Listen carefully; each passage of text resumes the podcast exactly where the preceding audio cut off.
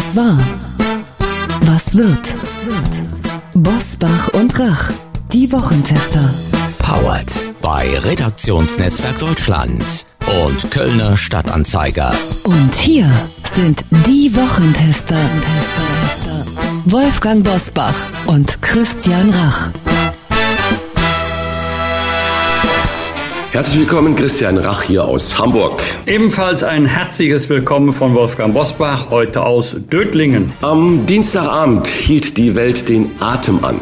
Während die Mehrheit der G20-Mitglieder beim Gipfel auf Bali Russlands Krieg gegen die Ukraine aufs schärfste verurteilten, starben zwei Menschen beim Einschlag einer Rakete in Polen, kurz hinter der Grenze zur Ukraine. Ein russischer Angriff auf ein NATO-Mitglied das stand im Raum. So sah es zunächst aus und das hätte den Bündnisfall bedeutet. Wir fragen in dieser Folge den erfahrenen Historiker der Bundeswehr-Uni, Professor Michael Wolfsohn, wie gefährlich der Ukraine-Krieg aktuell für den Weltfrieden ist. Und wir schauen nach vorn auf die wohl umstrittenste Fußball-Weltmeisterschaft aller Zeiten in Katar.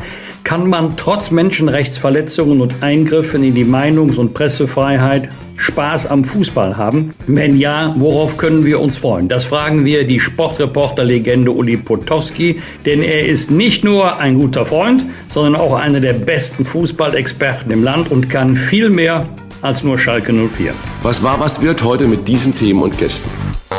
Auf dem Prüfstand der Wochentester. Isolationspflicht. Kippt die Quarantäne nun bundesweit? Und wann fallen die Masken in Bus und Bahn? Bürgergeld. Was ist dran an der Unionskritik? Und wie stehen die Chancen auf Einigung? Kriegsgefahr. Wie bedroht ist der Weltfrieden? Heute zu Gast bei den Wochentestern. Professor Dr. Michael Wolfsohn. Der langjährige Historiker an der Bundeswehr-Uni in München bewertet die Kriegslage in der Ukraine. Die Analyse eines der führenden Experten internationaler Politik bei den Wochentestern. Solvik und Lina Schinkötte. Die Klimaaktivisten engagieren sich für die letzte Generation.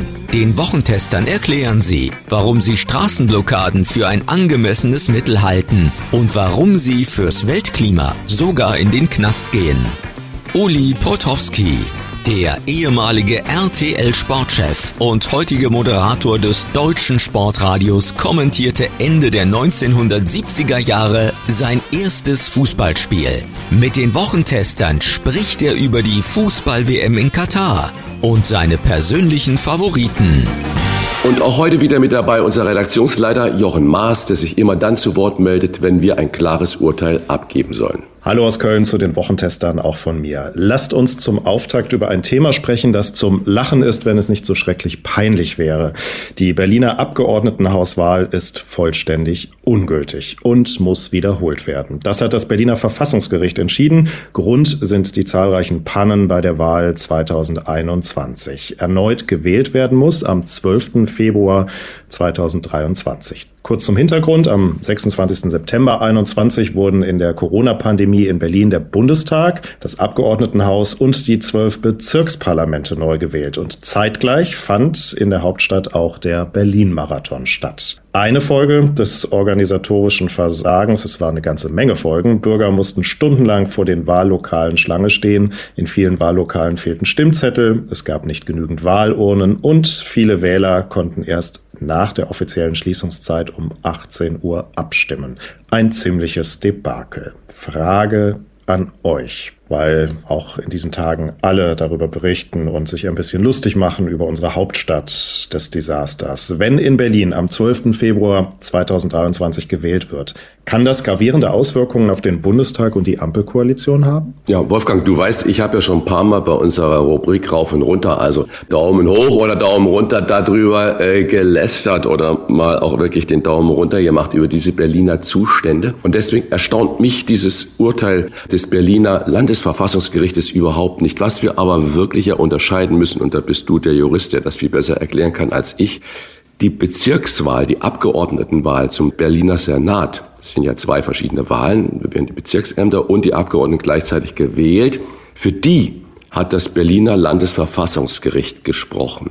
Ob die Bundestagswahl wiederholt werden muss. Das muss das Bundesverfassungsgericht urteilen, soweit ich darüber informiert bin. Das heißt, das müssen wir schon fein unterscheiden. Der Bundestag hat ja zugestimmt, dass in ein paar Wahlbezirken in Berlin das wiederholt werden soll. Aber, soweit ich informiert bin, hängen da ja Klagen noch beim Bundesverfassungsgericht an. Und das wird spannend sein, wie das Bundesverfassungsgericht die Berliner Wahl zum Bundestag bewerten wird.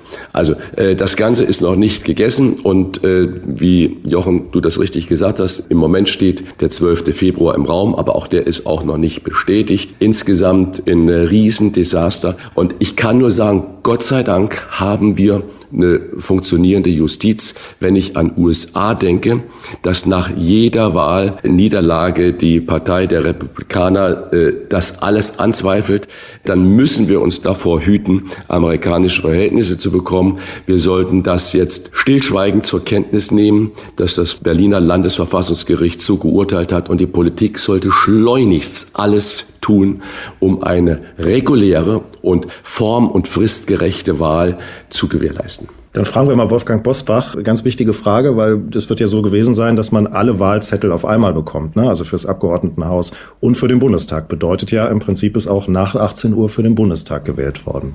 Wie schätzen Sie da die weitere Entwicklung ein? Ja, genau so ist es. Ich zitiere mal den grünen Berliner Politiker Wolfgang Wieland. Der hat mir vor kurzem gesagt, da kannte er das Urteil noch gar nicht, er wird sie aber jetzt bestätigt fühlen. Berlin ist so ähnlich wie Italien, nichts klappt, aber jeder will hin. Es gibt einen schmalen Grad zwischen Lässigkeit und Schlampigkeit und bei der äh, Wahl in Berlin ist hier nicht Lässigkeit äh, zu beklagen, sondern Schlampigkeit. Vor allen Dingen der Hinweis auf den Berlin-Marathon, äh, was hat der denn mit fehlenden Stimmzetteln zu tun? Und der Berlin-Marathon ist ja nicht von heute auf morgen an den Start gegangen, sondern die Zeitgleichheit war ja lange vorher bekannt. Äh, mich hat eher gewundert, dass die Berliner Innensenatorin noch vor kurzer Zeit gesagt hat, sie könnte sich gar nicht vorstellen, dass der Landesverfassungsgerichtshof so entscheidet, wie er entschieden hat. Aber bei der Summe von Fehlern, dann ist doch Mandatsrelevanz, also das entscheidende Kriterium zu bejahen, dann war diese Entscheidung auch zu erwarten. Und das ist ja nur ein Punkt, zu welchem Zeitpunkt konnte noch gewählt werden. Es ist in Deutschland aus guten Gründen verboten. Die ähm, Prognosen, die Hochrechnungen, die Zahlen sind ja schon viel früher bekannt vor 18 Uhr öffentlich bekannt zu geben, damit die Wählerinnen und Wähler sich nicht doch beeinflussen lassen durch die durchgegebenen Vorergebnisse. Die endgültigen müssen ja dann auch ausgezählt werden. Und genau das ist in Berlin geschehen. Jetzt kommen wir zur Bundestagswahl. Darüber hat der Landesverfassungsgerichtshof natürlich nicht entscheiden können. Da liegt eine Beschwerde beim Bundesverfassungsgericht. Aber da diese Fehler, die das Berliner Gericht moniert hat, in allen Bundestagswahlbezirken passiert sind, wenn auch in unterschiedlicher Intensität, kann ich mir nicht vorstellen, dass das Bundesverfassungsgericht sagt, für die Berliner Wahl sind die Mängel so schwer, da musste die gesamte Wahl wiederholt werden, aber für die Bundestagswahlen sind diese Fehler nicht so gravierend. Auch hier ist das entscheidende Kriterium das gleiche, nämlich die Mandatsrelevanz.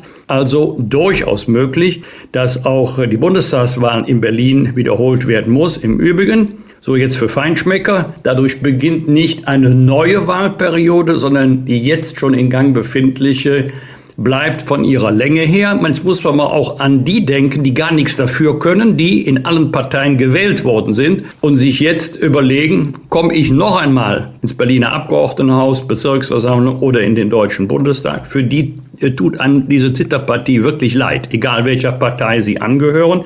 Aber die Richtigkeit, die Zweifelsfreiheit der Wahl muss da Vorrang haben äh, vor der Bestandskraft einer Entscheidung, die unter merkwürdigen Umständen zustande gekommen ist kann also Auswirkungen auf die Zusammensetzung des Bundestags haben. Ich glaube allerdings nicht auf die Mehrheitsverhältnisse. Also die Ampel muss davor äh, nicht zittern. So gravierend äh, werden die Ergebnisse bei einer Neuwahl nicht sein. Entschuldigung, die Einschätzung, dass es zwei verschiedene Sachen sind, die ist schon richtig, ne? Zwei verschiedene Gerichte müssen darüber urteilen. Ja, auf Bundesebene ist das Bundesverfassungsgericht zuständig und auf Landesebene der Landesverfassungsgerichtshof in Berlin. Der Wahlprüfungsausschuss hat ja so ein gerichtsähnliches Format, hat bereits entschieden, da ging es Beschwerde eingelegt und jetzt muss sich Karlsruhe noch entscheiden. Es wäre natürlich sinnvoll, wenn Sie das vor Ende dieser Wahlperiode tun würden. Alles andere hätte ja keinen Zweck. Eine Nachfrage noch dazu. Der Bundestag hat in der vergangenen Woche ja mit den Stimmen der Ampelfraktionen beschlossen, dass die Bundestagswahl nur in 431 von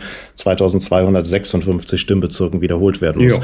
Da ist aber auch noch nicht der Drops gelutscht sozusagen. Letztes Wort nein, nein, äh, liegt beim ja Bundesverfassungsgericht. Frage, äh, ne? Ob es da äh, komplette Bundes, die sind ja viel größer als die Wahlkreise zum Berliner Abgeordnetenhaus. Also ein Bundestagswahlkreis hat so um die 300.000 Einwohnerinnen und Einwohner. Die Wahlkreise fürs Abgeordnetenhaus sind ja viel kleiner. Also wenn wir dann tatsächlich einen Bundestagswahlkreis hätten, wo keine Fehler, die mandatsrelevant sein könnten, passiert sind, dann müsste da nicht neu gewählt werden. Aber Meinem Kenntnisstand nach waren die Fehler so flächendeckend, dass alle Bundestagswahlkreise davon betroffen waren. Das Wahldebakel in Berlin und die Folgen. Danke für eure Einordnung zum Auftakt und nun weitere Top-Themen dieser Woche. Wie war die Woche? Wolfgang Bosbach und Christian Rach sind die Wochentester. Wochentester. Die ersten Bundesländer heben die generelle Isolationspflicht für positiv getestete Menschen auf. In Baden-Württemberg, Hessen und Schleswig-Holstein sollen schon bald entsprechende neue Regelungen in Kraft treten. In Bayern ist die Isolation bereits seit Mittwoch dieser Woche keine Pflicht mehr.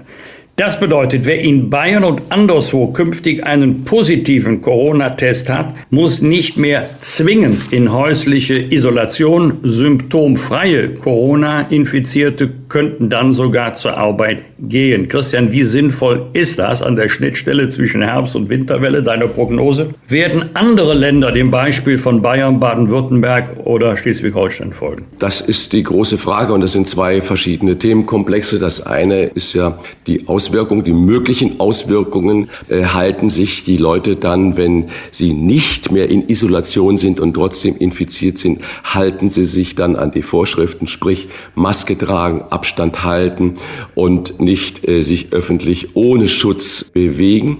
Das kann man trefflich diskutieren. Österreich hat im August all diese Maßnahmen schon abgeschafft, was jetzt drei Bundesländer in Deutschland vorbrechen. Schweiz hat das sogar schon Anfang April diesen Jahres gemacht und in beiden Ländern kam es nicht zu einem bedeutenden Anstieg der Infektionszahlen und kaum mehr Covid-Patienten in Krankenhäusern. Das ist die gute Nachricht da drin. Das bedeutet natürlich nicht, dass Covid äh, jetzt irgendwie nur noch so ein Schnupfen ist. Und da möchte ich noch mal reinwerfen, es gibt eine neue US-Studie, die haben 5,8 Millionen Patientendaten ausgewertet und die stellen fest, das größte Sterberisiko oder das größte Krankenhausaufenthaltsrisiko bei einer Reinfektion, also einer wiederholten Covid-Infektion, ist das Sterberisiko plötzlich doppelt so hoch wie ohne Reinfektion und das Risiko eines Krankenhausaufenthaltes ist dreimal so hoch. Das heißt, das muss man wissen, wenn man diese Freiheit der Selbstbestimmung den Menschen wieder gibt.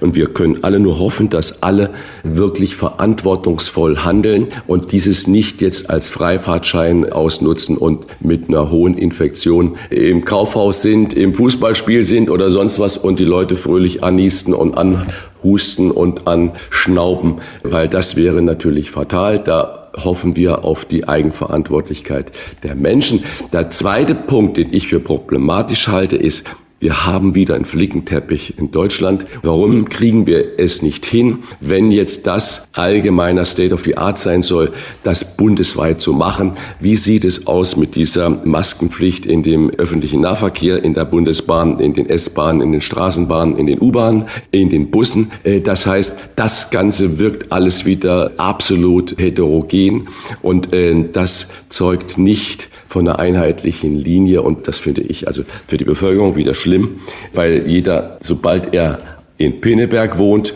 muss er keine Maske tragen, fährt er nach Hamburg rein, hat er die Maske wieder aufzusetzen und muss zu Hause bleiben. Also das ist alles sehr unausgegoren. Wolfgang, deine Einschätzung. Fällt bald auch die Maskenpflicht im Bus und Bahn? Ich habe es gerade ja angesprochen. Schleswig-Holstein will da im kommenden Jahr vorangehen. Also einiges ist ja in der Tat kurios und schwer nachvollziehbar. In einem vollbesetzten Flugzeug musst du keine Maske mehr tragen. Viele tun es freiwillig, aber du musst es nicht mehr. Sitzt du allein in einem Zugabteil, musst du die Maske anziehen. Ich habe das selber erlebt. Wir waren mal zu zweit, saßen so 20 Meter auseinander. Trotzdem mussten wir tapfer die Maske tragen. Jetzt kommen wir zum Nahverkehr.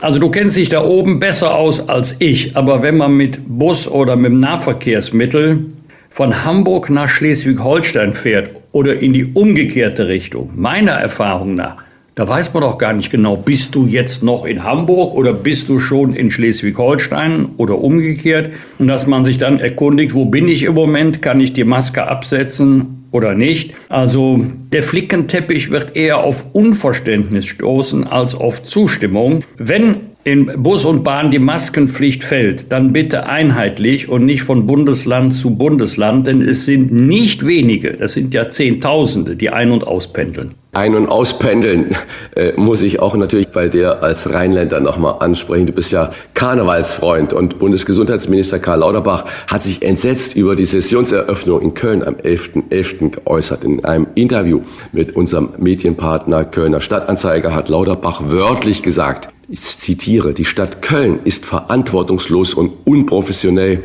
mit dem Infektionsschutzgesetz umgegangen. In den Partyzonen seien junge Leute komplett unkontrolliert zusammengekommen, als ob es Corona nicht geben würde. Das war natürlich auch in Mainz so und in den anderen Karnevalshochburgen am Rhein. Wolfgang hat Lauterbach recht mit seinem Entsetzen oder hat er kein Gefühl für die Lebenslust und die Verantwortung der Menschen, die mittlerweile ja ganz genau wissen und akzeptieren, dass Corona zu ihrem Lebensrisiko gehört. Ich habe das gerade ja auch versucht zu beschreiben über diese Freigabe oder diese nicht mehr vorhandene Isolationspflicht. Das ist die Eigenverantwortung. Jetzt gefragt, beim Karneval hört da die Eigenverantwortung auf? Also das möchte ich ihm nicht einfach so unterstellen, aber unterstellen möchte ich, dass hier nicht der Bundesgesundheitsminister gesprochen hat, sondern der Parteipolitiker Lauterbach. Es ist ja bekannt, dass die Stadt Köln keine SPD-Oberbürgermeisterin hat und ich wette, wenn die Oberbürgermeisterin Mitglied der SPD wäre, hätte sich der SPD-Politiker Karl Lauterbach ganz anders geäußert.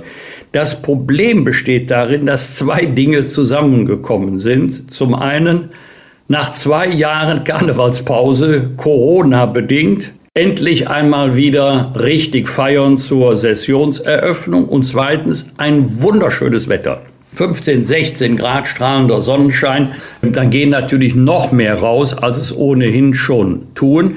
Die Zustände waren allerdings in der Tat verheerend. Also meine Tochter Caroline, die stürzt sich traditionell in das Getümmel und wenn Caroline sagt, oh, das war mir too much, ich bin dann woanders hingegangen und nicht Quartier Lateng, wer in Köln wohnt, weiß, welche Straßenzüge da gemeint sind. Das war einfach zu viel. Ich spreche jetzt noch äh, sowohl über die Menge der Menschen, da muss man sich ja auch immer noch Love Parade und Korea vor Augen halten, was daraus alles an dramatischen Folgen entstehen kann, obwohl die Stadt Köln ein Sicherheitskonzept erstellt hatte sehr viele Glasscherben auf dem Boden, sehr gefährlich, Wildpinkelei und was es sonst noch alles an Unappetitlichkeiten äh, gegeben hat.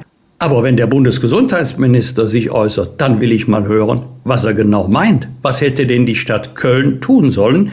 Äh, hätte er denn vorher von allen, von den Hunderttausenden Corona-Tests verlangt, vielleicht noch tagesaktuell oder Karneval mit Maskenpflicht? Das hat er ja auch schon geäußert. Man könnte auch mit Maske fröhlich Karneval feiern. Kann sein, dass er das tut, aber jedenfalls im Straßenkarneval ist mir das in dieser Masse noch nicht begegnet. Und dann erwarte ich vom Bundesgesundheitsminister mal einen heißen Tipp für den Rosenmontagszug. Etwa eine Million Menschen werden erwartet. Was erwartet er? Dass die alle mit Maske kommen, dass die alle mit einem tagesaktuellen Test kommen, dass die alle Abstand halten. Das kann nicht funktionieren. Und die Stadt Köln ist hier, um ihre Aufgabe nicht zu beneiden, denn wir wollen ja im Grunde beides. Wir wollen Infektionsrisiken vermeiden, aber wir wollen auch nicht die Feierfreude im Keim ersticken. Also wenn der Bundesgesundheitsminister in dieser Form über die Verwaltung der Stadt Köln herfällt, dann bitte klar sagen, was die Stadt Köln hätte tun können und tun müssen, faktisch und rechtlich. Also er hat das gesagt, nur mal zu seiner Verteidigung, aber er, er stellt sich tatsächlich Tests vor, mit denen man nur in die Feierzonen kommt. Scheint mir aber organisatorisch eine Mammutaufgabe. Ja, ich glaube, das ist ein Fall der Unmöglichkeit. Wie gesagt, Rosenmontagszug, eine Million Menschen, die kommen aus allen Himmelsrichtungen. Wie ich das kontrollieren will, keine Ahnung.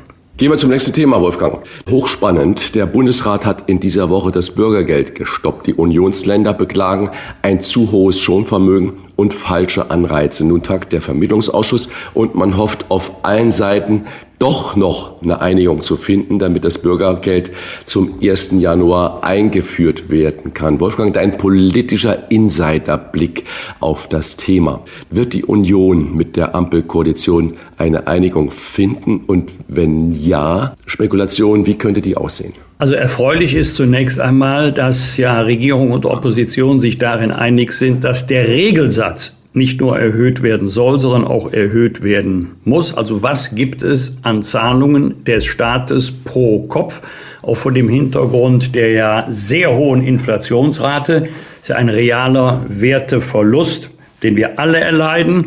Aber für die Hartz-IV-Empfänger ist das dann immer besonders riskant, wenn man eine hohe Inflationsrate, vor allen Dingen bei einem Lebensmittel und Energie hat, ähm, weil sie ja viel mehr aufwenden müssen, dem Einkommen in Anführungszeichen, was sie beziehen im Verhältnis zu anderen Bürgerinnen und Bürgern, gerade für das Thema Lebensmittel. Die Energiekosten werden ja vom Staat übernommen, also Kosten der Unterkunft. Aber Lebensmittel ist ein großer Anteil der Lebensführung und da haben wir auch eine stark gestiegene Inflationsrate. Erstens Schonvermögen. Nicht, weil ich der Partei angehöre, sondern soziale Gerechtigkeit schulden wir nicht nur denjenigen, die staatliche Transferleistung bekommen, die schulden wir auch denjenigen, die dafür von morgens bis gehen, dass die Leistungen gezahlt werden können. Eine vierköpfige Familie hat nach dem jetzigen Vorschlag ein Schonvermögen von 150.000 Euro.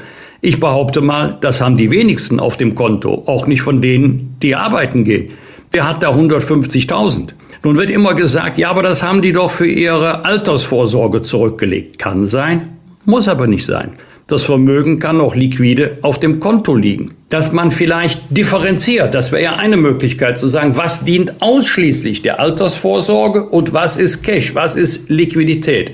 Und wer ein so hohes Vermögen hat, der sollte zunächst bis zu einer moderaten Schongrenze das eigene Vermögen einsetzen müssen für die Lebensführung und nicht auf Zahlungen der Steuerzahlerinnen und Steuerzahler zurückgreifen. Das Zweite ist, diese sogenannte Bewährungszeit oder Wohlverhaltenszeit, wo es keine Sanktionen gibt für die Verweigerung der Kooperation mit dem Arbeitsamt. Es wird immer so getan, als wenn die Betroffenen ruckartig in Hartz IV fallen. Das stimmt ja überhaupt nicht. Sie kommen ja in der Regel jedenfalls aus dem Arbeitslosengeld I. Da haben Sie ja schon über einen längeren Zeitraum Versicherungsleistungen bezogen. Arbeitslosengeld I ist ja beitragsfinanziert, Arbeitslosengeld II, Hartz IV, Bürgergeld ist steuerfinanziert. Und äh, ich meine, dass es dann auch zumutbar ist, die Verpflichtungen zu erfüllen, die man ähm, gegenüber der Allgemeinheit hat. Und das ist Weiterbildung, das ist Umschule, Wahrnehmung der Termine bei der Arbeitsverwaltung sowieso, Annahme einer zumutbaren Arbeit und so weiter und so weiter. Ich behaupte keineswegs, bevor das jetzt wieder kommt, ich behaupte keineswegs, dass alle in der sozialen Hängematte liegen, aber es gibt einen kleinen und relevanten Teil, der sagt, ich komme auch so gut über die Runden.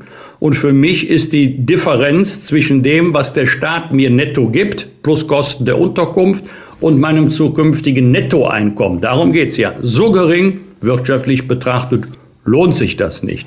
Und da muss der Staat auch Anreize setzen, damit die Arbeit dann tatsächlich aufgenommen wird. Beim Vermittlungsausschuss weiß jeder, bekommt keine Seite 100 Prozent ihren Willen. Man wird also nachgeben müssen.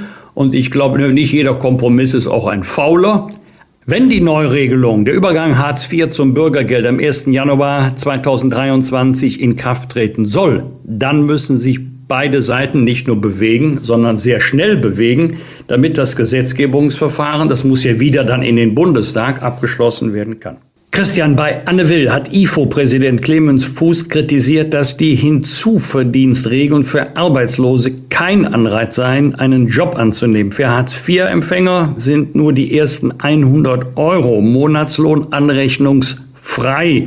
Arbeitslosengeld 1 Empfänger dürften 165 im Monat anrechnungsfrei hinzuverdienen. Christian, bekommt man so die Menschen in einen neuen Job? Könnte ich jetzt einfach simpel sagen, nein, aber äh, so simpel ist es ja nicht. Da hat der Clemens Fuß vermutlich schon recht in der Tendenz. Gehen wir wirklich mal von denen, es gibt ja viele, die können das nicht und wenn sie sich ihre 100 oder 165 Euro dazu verdienen können, so sei es drum. Aber ich erinnere nochmals an die Stellenanzeige eines Supermarktes, ich glaube in Detmold war es, der gesagt hat, er sucht irgendjemand, der eine Bierkiste von einer Mineralwasserkiste unterscheiden kann und nicht bei jedem Schnupfen zu Hause bleibt und der nicht alle fünf Minuten aufs Handy gucken muss und bietet dafür faire Bedingungen und eine faire Bezahlung.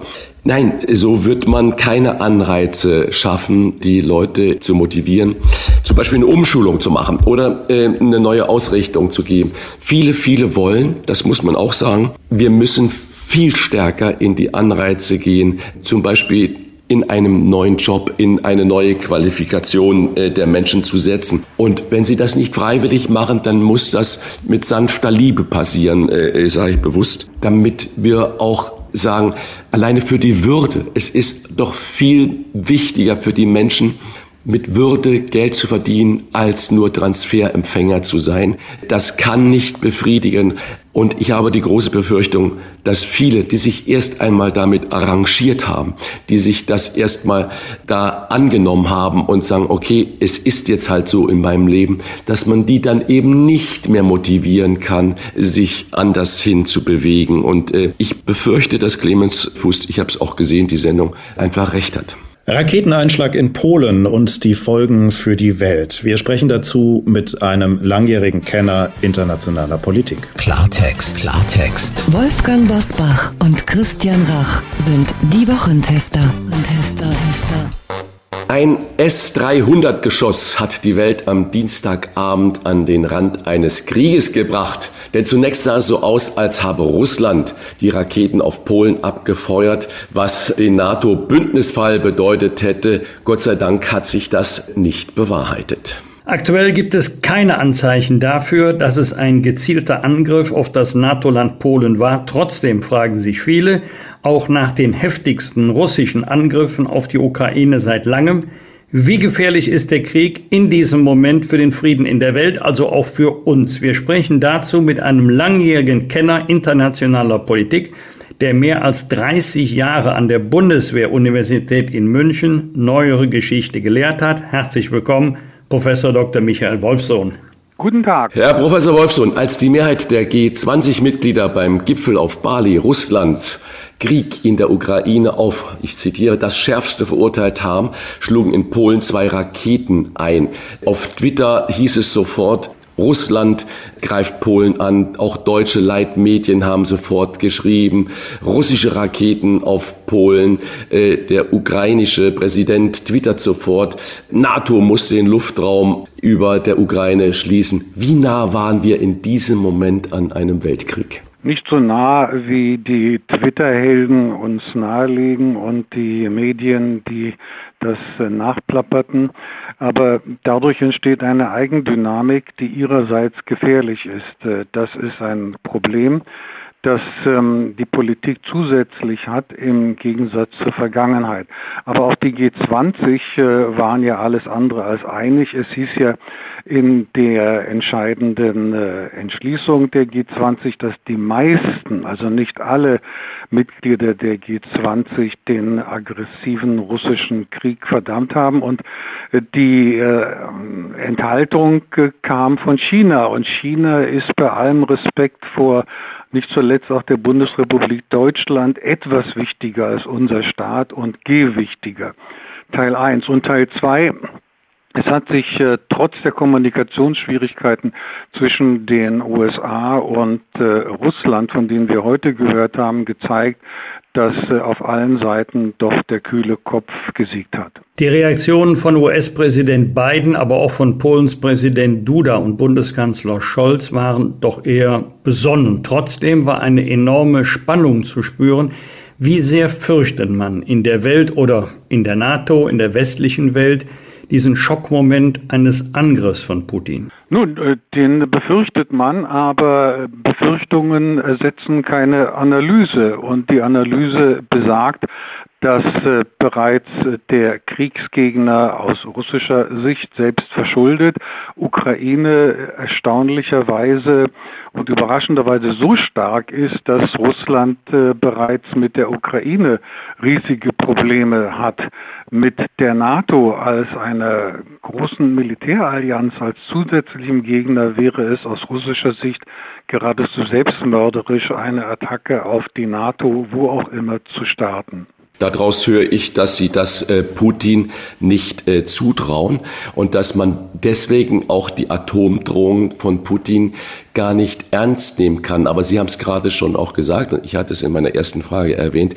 Wie gefährlich sind Fake News in äh, dieser Zeit, wenn plötzlich genau von einem Raketenangriff fabuliert werden würde in den sogenannten sozialen Medien. Wie wichtig ist das Offenhalten der geheimen Diplomatie und der direkten Kanäle, zum Beispiel zwischen den Militärs? Diese geheimen Kanäle sind von immenser Wichtigkeit und äh, wichtiger denn je. Denn, und das ist nichts Neues, sondern nur technologisch Neues, dass der Druck der Massen nicht unbedingt äh, friedensstärkend ist, sondern kriegstreibend. Wir wissen das vor allem aus der Zeit äh, des ähm, Ersten Weltkrieges, vor dem Ersten Weltkrieg, wo eben die ähm, emotionalisierten Massen im Grunde genommen ein zusätzlicher Faktor waren, der die Irrationalität der politischen Akteure bestärkt hat. Und das ist erst recht im Zeitalter der Social Media, wo jeder Dummkopf, der keine Ahnung hat, herumtwittern kann und dadurch massenweise politischen Druck in kürzester Zeit ausübt. Ja, also das ist ganz wichtig. Wir haben es hier mit einem alten Problem in neuer Technologie zu tun und deswegen sind die geheimen Kanäle so wichtig und einer dieser geheimen Kanäle wurde ja heute früh erstmals erwähnt, dass es eben diese versuchte Kommunikation von amerikanischer Seite zur russischen Seite gegeben hat. Und äh, was einen skeptisch machen muss, ist die Tatsache, dass der russische Generalstabschef nicht erreichbar gewesen ist. Das ist ein ernsthaftes Problem. Auffällig in dieser Woche war US-Präsident Biden und Chinas Staatschef Xi Jinping suchen die Annäherung. Gerät dadurch Russland zunehmend in Isolation?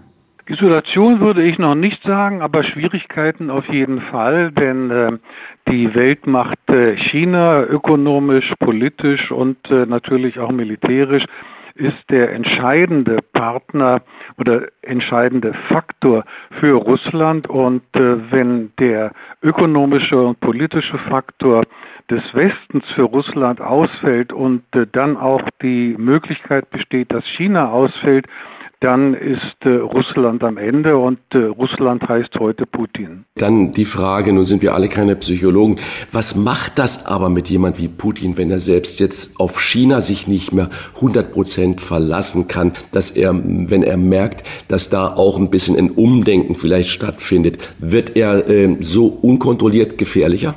Ja, das mit Sicherheit, äh, aber wir haben auch hier im Grunde genommen äh, in dieser neuen Situation etwas Uraltes, das ähm, ein Krieg eine Dynamik entfaltet, die von denen, die den Krieg begonnen haben, nicht äh, vorhersehbar war, selbst wenn sie vorher gute Strategen gewesen sind und dass Putin bis zum 24. Februar dieses Jahres ein vorzüglicher Stratege war, ist unbestreitbar. Also kurzum, jeder Krieg, den man beginnt, ist äh, ein ungeheures politisches Risiko.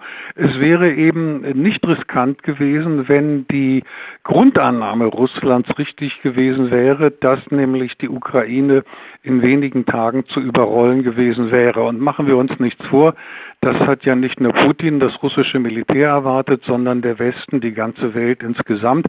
Der amerikanische Präsident Biden hat ähm, unmittelbar vor Beginn der russischen Aggression dem äh, Präsidenten der Ukraine angeboten, ihn äh, außer Landes bringen zu lassen. Im Moment fällt mir ja auf, dass der türkische Präsident äh, Erdogan unglaublich aktiv ist. Er war auch einer der ersten, der sich äh, zu Wort gemeldet hat nach der irregeleiteten Rakete, gesagt hat, nee, das war mit Sicherheit nicht äh, aus Moskau. Er bietet sich an für die Getreideverhandlungen und auch sonst als Vermittler. Äh, wie stark ist der Einfluss von Erdogan?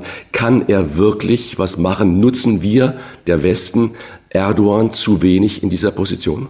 Also äh, die Sympathien für Herrn Erdogan sind äh, bei uns zu Recht minimal, aber die Türkei äh, ist ja zu unterscheiden von Herrn Erdogan, wenngleich heute die Türkei Herr Erdogan ist oder umgekehrt Erdogan die Türkei. Und hier kommt eben das ähm, geostrategisch-ökonomische Gewicht der Türkei ins Spiel.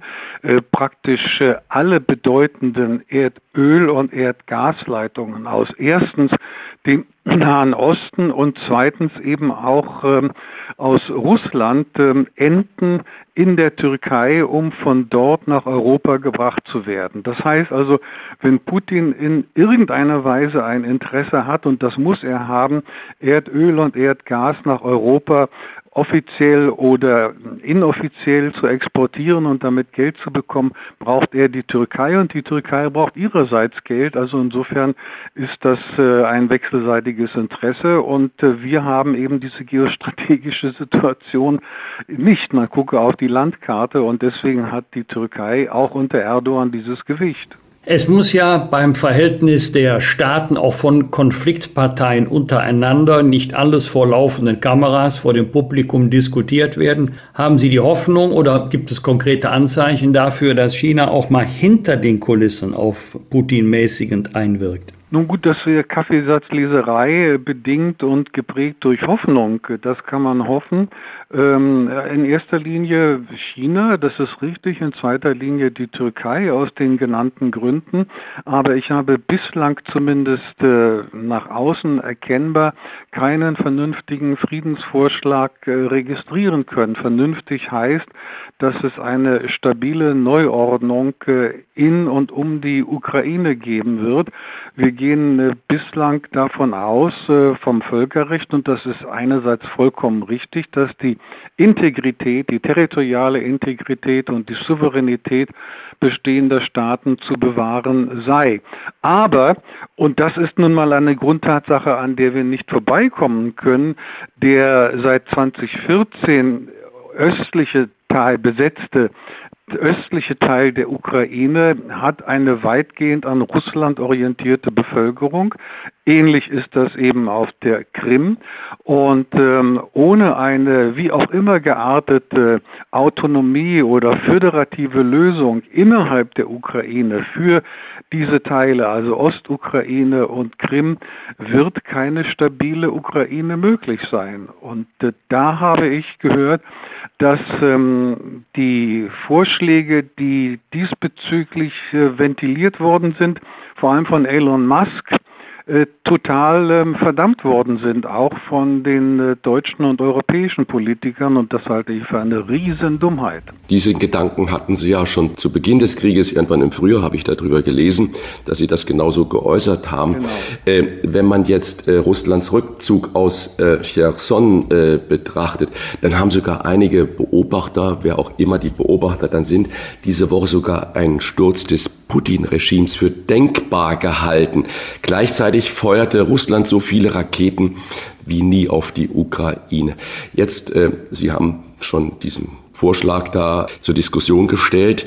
An welchem Punkt befinden wir uns momentan im Krieg? Wie, wie, wie sieht das in Ihren Augen aktuell aus? Gibt es irgendeine Bereitschaft für eine Verhandlung?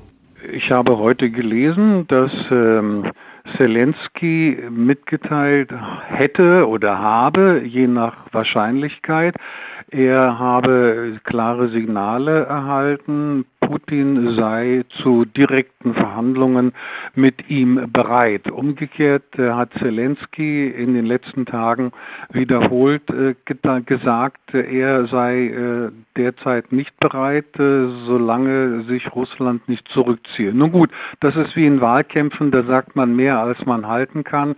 Man muss das Gesicht wahren. Also das scheint aber doch hier in Bewegung zu kommen. Aber viel wichtiger und äh, das ist einfach die Grundvoraussetzung, um militärisch zunächst einmal zur Politik zurückzukommen, zur gewaltfreien Politik.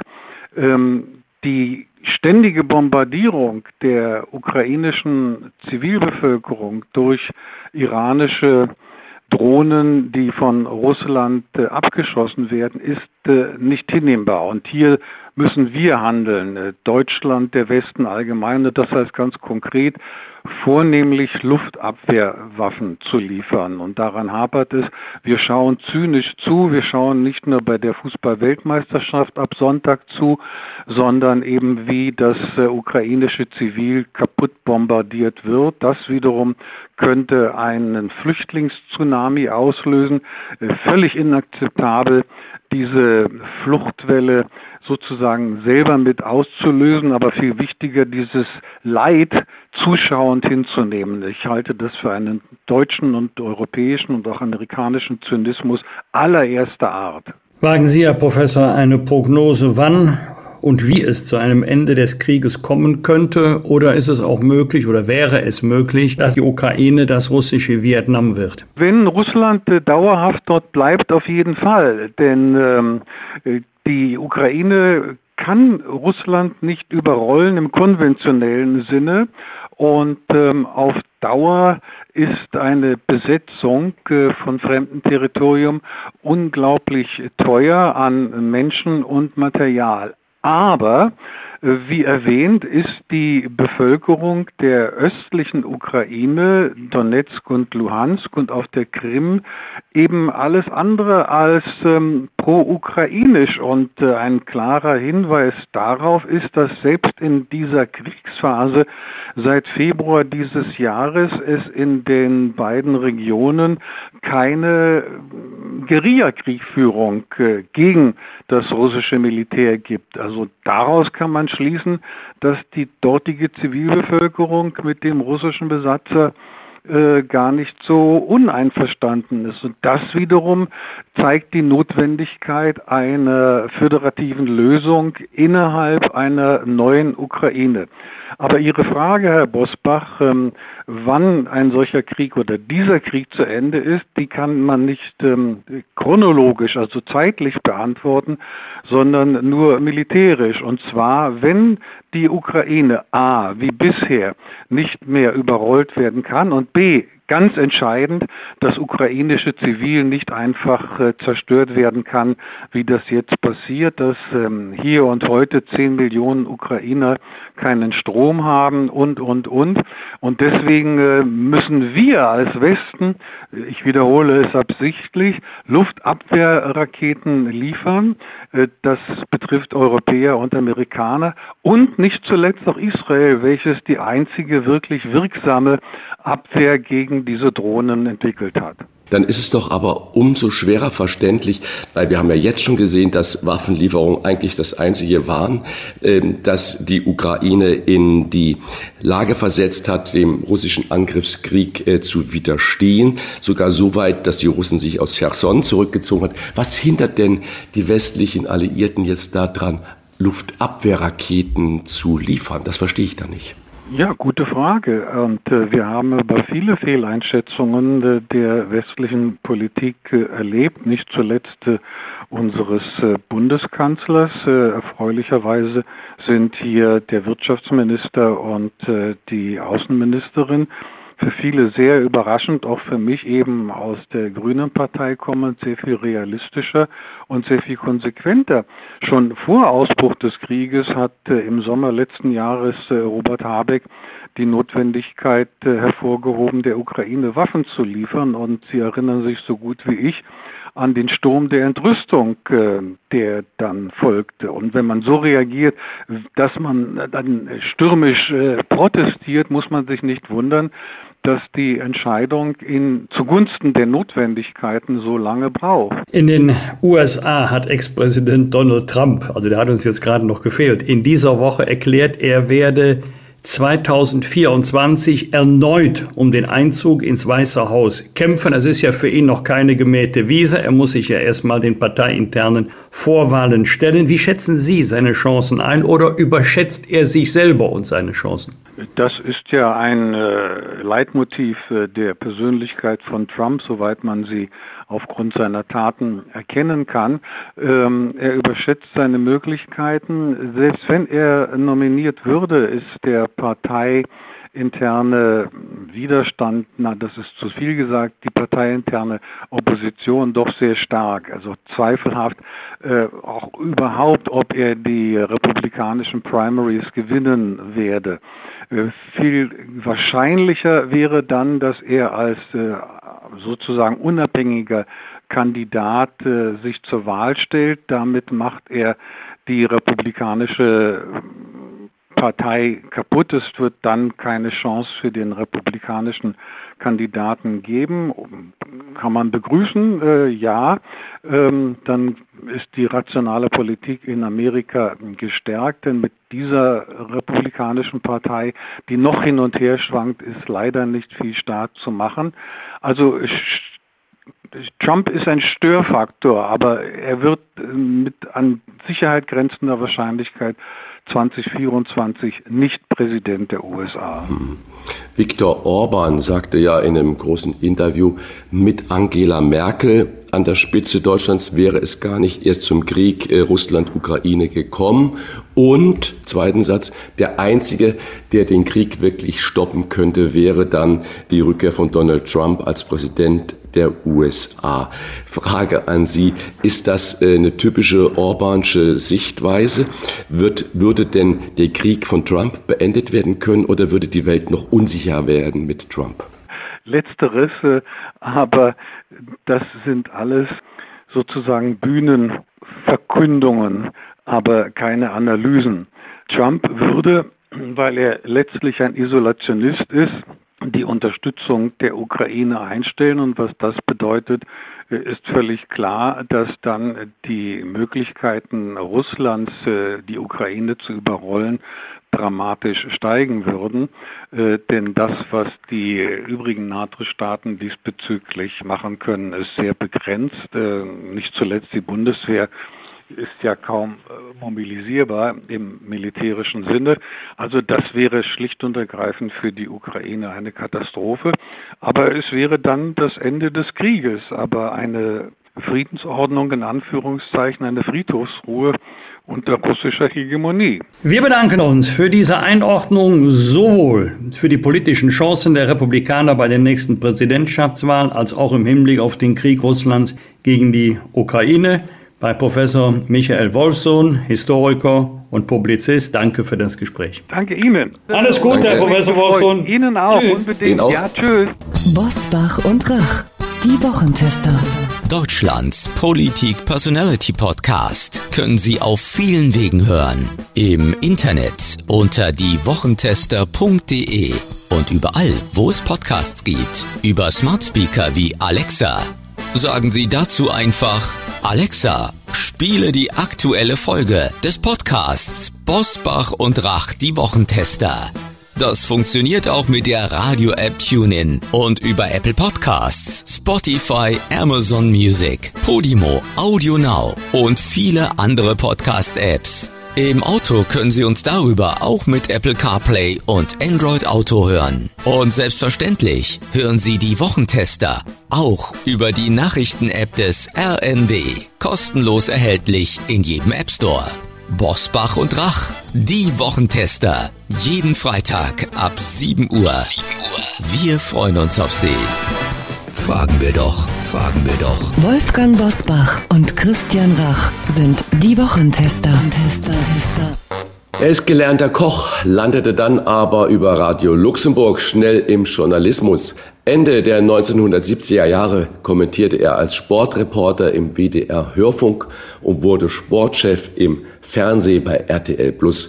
Dort erfand er die Fußballshow Anpfiff als unterhaltsames Gegenmodell zur steifen ARD Sportschau. Doch mit RTL war bei ihm noch lange nicht Schluss. Bis heute ist er als Fußballreporter, Moderator und Kolumnist im Geschäft, unter anderem beim Sky und beim Sportradio Deutschland. Wir fragen ihn um Rat zur teuersten und wohl umstrittensten Fußball-WM aller Zeiten. Er ist übrigens auch Autor hinreißender Jugendbücher. Herzlich willkommen bei den Wochentestern Uli Potowski. Einen wunderschönen guten Morgen, ihr zwei. Ich fühle mich bestens aufgehoben. Nach dieser Anmoderation kann es einem nur gut gehen. So, dein und so. unser Tag ist gerettet, Uli.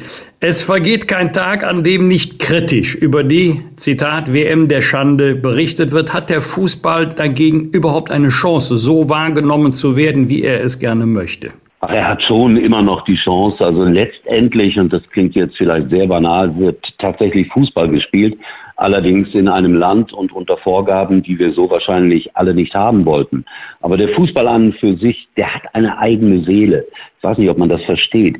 Ich hoffe, dass diejenigen, die dort auf den Plätzen stehen, das zum Ausdruck bringen. Fußballerisch, aber auch darüber hinaus. Das heißt durch Gesten, durch eine vielleicht tatsächlich äh, mehr orientierte Menschlichkeit als sonst. Das, das wäre schön, wenn man also Situationen hätte, es fällt ein Tor und man ja, jetzt gesponnen, man küsst sich öffentlich oder irgend sowas. Also es müssen Gesten her, mindestens das. Damit äh, ändern wir zwar nichts mehr und auch wahrscheinlich im Nachhinein nichts, aber die Weltöffentlichkeit wird äh, hoffentlich darauf aufmerksam gemacht, dass wir in einem Land Fußball spielen, das es eigentlich nicht verdient hätte, dass die Weltmeisterschaft dort ist. Aber der Fußball an für sich bleibt letztlich doch einfach nur Fußball. Ich habe vor kurzem Berichte über Argentinien oder aus Argentinien und aus Brasilien vor allen Dingen auch gesehen, wo es ebenfalls um die Frage der Menschenrechte, Boykottsituationen der WM in Katar gab. Da sagte man, Natürlich ist das nicht repräsentativ, sind Straßenumfragen gewesen. Nein, wir hoffen auf die heilende Wirkung, gerade in Brasilien, nach diesem äh, zerstörerischen Wahlkampf Bolsonaro gegen Lula, nach dem doch friedlichen Übergang der Macht, dass der Fußball wieder ein einiges Brasilien da bringt und ihnen ist es ganz egal, wo der stattfindet. Und in Argentinien sind die Meinungen und Reaktionen genauso. Im Moment wird bei uns ganz viel über Boykott gesprochen, die Spiele in den Kneipen zu übertragen. Und sogar die für den Sport äh, zuständige Innenministerin Nancy Faeser überlegt, ob sie überhaupt nach Katar reist. Wird denn das alles vergessen sein, wenn am 23. November um 14 Uhr Deutschland zum ersten Mal bei der WM gegen Japan spielt? Oder äh, ziehen wir Deutschen das so durch wie angekündigt? Also es werden, so glaube ich, mehr Leute gucken, als man jetzt vielleicht annimmt. Die Einschaltquoten werden das beweisen und die Marktanteile. Aber man schaut es vielleicht mit einem anderen Gefühl und immer wieder ja, mit diesen äh, Dingen, die seit Wochen und Monaten jetzt im Raume stehen. Allerdings äh, finde ich, man hätte viel früher auf die Vergabe reagieren müssen. Jetzt ist es zu spät dafür, absolut zu spät dafür. Jetzt können wir nur aufmerksam machen, äh, was da los ist, ein Boykott. Was, was wird das bringen? Im Grunde genommen ja auch nur wieder Gerede darüber. Äh, also es wird nicht alles vergessen sein, wenn der Ball wieder rollt. Aber man merkt, es ist eine andere Mentalität in Argentinien, in Brasilien. Ich habe Freunde in Kolumbien, die haben mir auch geschrieben, über was diskutiert ihr da eigentlich? Lasst die doch einfach Fußball spielen. Das ist mir auch zu einfach, definitiv. Und es gibt ja auch Leute wie, wie Otto Ado zum Beispiel, der Nationaltrainer von Ghana, der gesagt hat, ihr mit eurer Doppelmoral, also Otto Addo ist ja mehr Deutscher, als dass er in Ghana gelebt hat. Und er sagt äh, als Beispiel, es werden Millionen von Tonnen Lebensmittel jedes Jahr in Deutschland äh, weggeschmissen und in, in, in Afrika hungern die Menschen. Das, das, ihr seid immer so moralisch, aber an eure eigenen Fehler und äh, Dinge, die ihr falsch macht, denkt ihr nicht. Äh, da ist auch ein bisschen was dran. Also es gibt äh, viele Diskussionen rund um diese Weltmeisterschaft. Ich bin dafür, dass man darüber spricht, dass man versucht, wirklich die Missstände dort äh, auf den Tisch zu legen oder klar zu machen.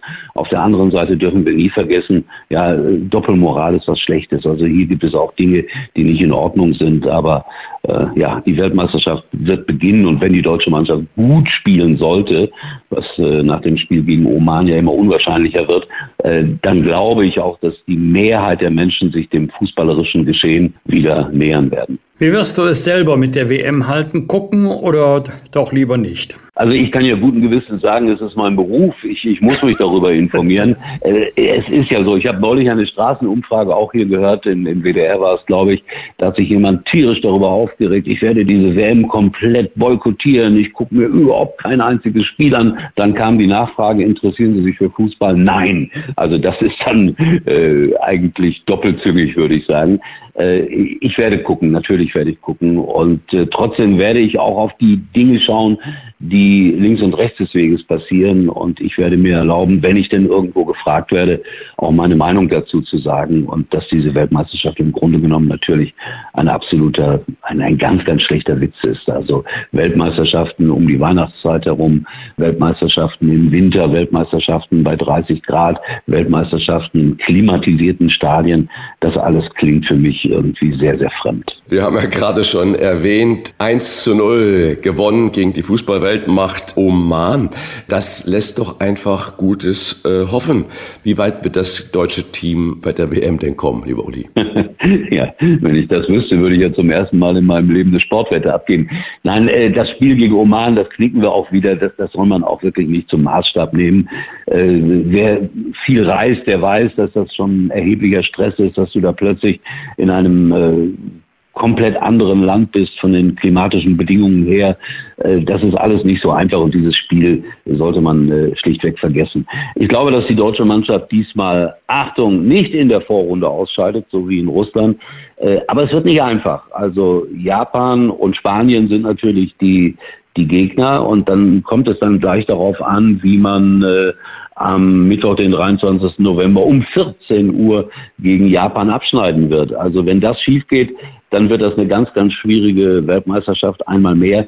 Aber ich glaube, dass die deutsche Mannschaft durchaus in der Lage ist, äh, zumindest die Vorrunde zu überstehen. Wer ist dein Favorit und welche Nationalmannschaft wird möglicherweise überschätzt? Also favorisiert sind diesmal die, die Südamerikaner, sagen alle, das ist jetzt nicht sonderlich originell, das heißt Argentinien, Brasilien, die werden ganz weit vorne landen. Ich glaube, dass die Engländer eine gute Rolle spielen, die ja seit 1966 davon träumen, mal wieder Weltmeister zu werden. Äh, Frankreich hat erhebliche Probleme, viele, viele verletzte Spieler. Ja. Und äh, deshalb glaube ich, dass es äh, irgendeine Nation geben wird, die wir vielleicht jetzt im Moment gar nicht so richtig auf dem Zettel haben. Also die Belgier muss man auch immer im Hinterkopf haben, aber merkwürdigerweise, wenn es dann ernst wird, dann äh, zeigen sie doch nicht den allerbesten Fußball. Aber wenn die es mal schaffen würden, ins Laufen zu kommen, dann ist das auch eine Mannschaft, die ziemlich weit nach vorne kommen kann. Aber wie gesagt, vielleicht ist auch eine Nation wie Uruguay so etwas äh, wie das äh, Zünglein an der Waage. Also ich glaube an irgendeine Überraschungsmannschaft und das klingt jetzt komisch und vielleicht sind wir dann ausgerechnet die Überraschungsmannschaft, weil international traut man uns ja nicht sehr viel zu. Haaland hat, äh, der Norweger, äh, hat äh, neulich seine WM-Favoriten benannt und als er dann gefragt wurde, was ist mit Deutschland, da hat er nur lächelnd den Kopf geschüttelt. Also wir sind in einer Außenseiterrolle was selten vorkommt. Aber Achtung, jetzt kommt ein Satz, für den zahle ich gerne äh, irgendwo. Jetzt sag nicht, wir sind eine Turniermannschaft. Du nimmst es vorweg, also musst du bezahlen. äh, da sind ja schon so viele Blockbuster gerade gefallen und Uruguay. Äh, jetzt auch eine merkwürdige Frage. Gibt es sowas wie ein Geheimfavorit oder ein Team, mit dem niemand rechnet? Vielleicht, ich, ich habe es ja gerade schon versucht, so ansatzweise in diese Richtung hin unser Gespräch zu steuern. Vielleicht ist Kroatien so eine Mannschaft, die es äh, weit bringen kann. Vielleicht aber auch äh, Kanada, irgendeiner, mit dem keiner rechnet. Aber es rechnet ja keiner damit. Deswegen kann ich das auch nicht bestimmen. Und um ehrlich zu sein, ich habe mir hier natürlich äh, das Sonderheft vom, vom Kicker gekauft also die 5,40 Euro habe ich noch ausgegeben und habe mir die ganzen äh, Kader angeschaut und das ist schon interessant, wie viele Spieler auch aus der zweiten deutschen Bundesliga dann in WM-Kadern dabei sind.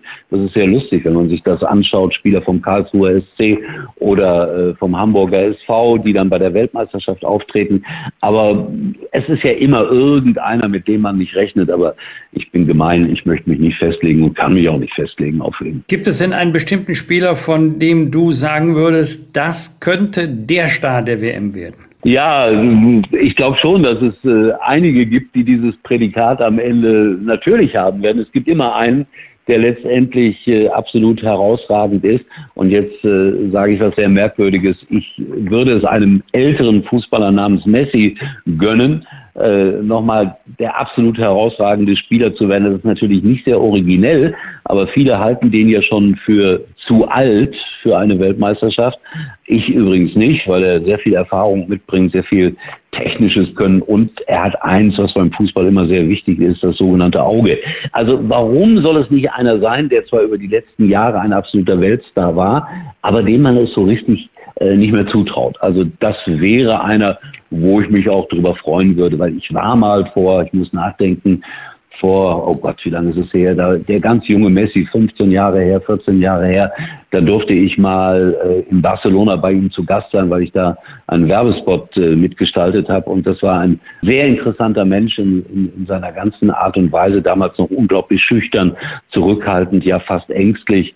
Und äh, wenn man einen Menschen mal persönlich kennengelernt hat und wenn man miterlebt hat, äh, welche, welche Wirkung er in der Fußballwelt danach erzielt hat, das hat man damals allerdings natürlich schon geahnt, dann hält man auch ein bisschen zu dem, unabhängig äh, für welche Nation er spielt. Wir halten fest, Messi könnte noch mal wieder aufblühen. Das ist die Stelle, an der ich ins Gespräch eingreife, denn es wird wieder getippt. Wir machen das immer bei allen sportlichen Großereignissen, vor allen Dingen, wenn es um Fußball geht, haben das bei der vergangenen Fußball-Europameisterschaft mit Rainer Kallmund und Katrin Müller-Hohenstein gemacht. Und das wollen wir natürlich auch mit Uli Potowski machen. Aber die Wochentester sollen natürlich immer mittippen. Also, sehr gut, Ergebnisse. Sehr gut, sehr gut. Klare Ergebnisse Jawohl. sind gefragt. Und wenn ihr bereit seid, würde ich sagen, fangen wir mal mit den Tipps an. Ihr, ihr könnt immer untereinander überlegen, wer zuerst den Tipp abgibt. Das wird ja ganz entscheidend. Immer der Gast sein. zuerst. Also der immer der Gast zuerst. Der, der Sachverstand bin, zuerst. Der Gast liegt vor. Ja, ja, ja. Okay, dann beginnen wir. Ich bin aber bereit. Sehr gut, dann beginnen wir mit den Tipps für die Vorrunde. Uli Potowski hat es gerade schon erwähnt. Am 23. November um 14 Uhr spielt Deutschland gegen Japan. Euer Tipp? Also ich tippe ein grandioses 1 zu 0 Torschütze für Krug. So konkret. Christian? 3-1 für Deutschland. Also da der 1-0-Tipp weg ist, den hätte ich auch genommen, 2-0 für Deutschland. Okay, also Erstes Spiel können wir schon mal zufrieden sein. Alle tippen auf Sieg. Dann gehen wir ja, ja. auf Schlechtes Zeichen. Ja, ja, also genau. Das zweite Spiel am 27. November. Da trifft Deutschland um 20 Uhr auf Spanien. Ein Klassiker, würde Franz Beckenbauer sagen. Euer Tipp, fangen wir wieder mit Uli Potowski an. Ja, sehr ja. gerne. Ich tippe da mal ein äh, gerechtes 1 zu 1. 2 zu 2. 2 zu 3. Für, Wie, für Spanien? Also für Deutschland. Für Spanien. Nein, Deutschland. Oh, nee, ach, Christian. Patriot sein. Ja, ja, da ist ja. die Stimmung schon im Keller. Okay. Da geht sie gerade hoch, die Stimmung. Ja. genau. Dann das äh, letzte Spiel, das dritte und letzte Spiel der Vorrunde. Das findet am 1. Dezember um 20 Uhr statt. Deutschland gegen Costa Rica. Euer Tipp. Oh wei, wir tun uns immer schwer gegen solche Mannschaften oder gegen solche Nationen, aber ich glaube, dass Deutschland dieses Spiel mit äh, 3 zu 1 gewinnen wird. 2 zu 0. 3 zu 0.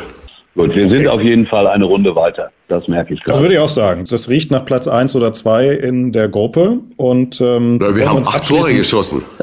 ja, ja. ja Wehe, wenn die sich nicht an unsere Tipps halten. Richtig. Ja, genau. Wolfgang also, wenn, wenn Sie sich dran halten, ist der Weg ins Finale ja quasi vorbestimmt. Deswegen abschließend noch euer Tipp fürs Finale. Wer steht da drin im Finale und äh, wer gewinnt? Wenn, dann machen wir das mit genauen Ergebnissen.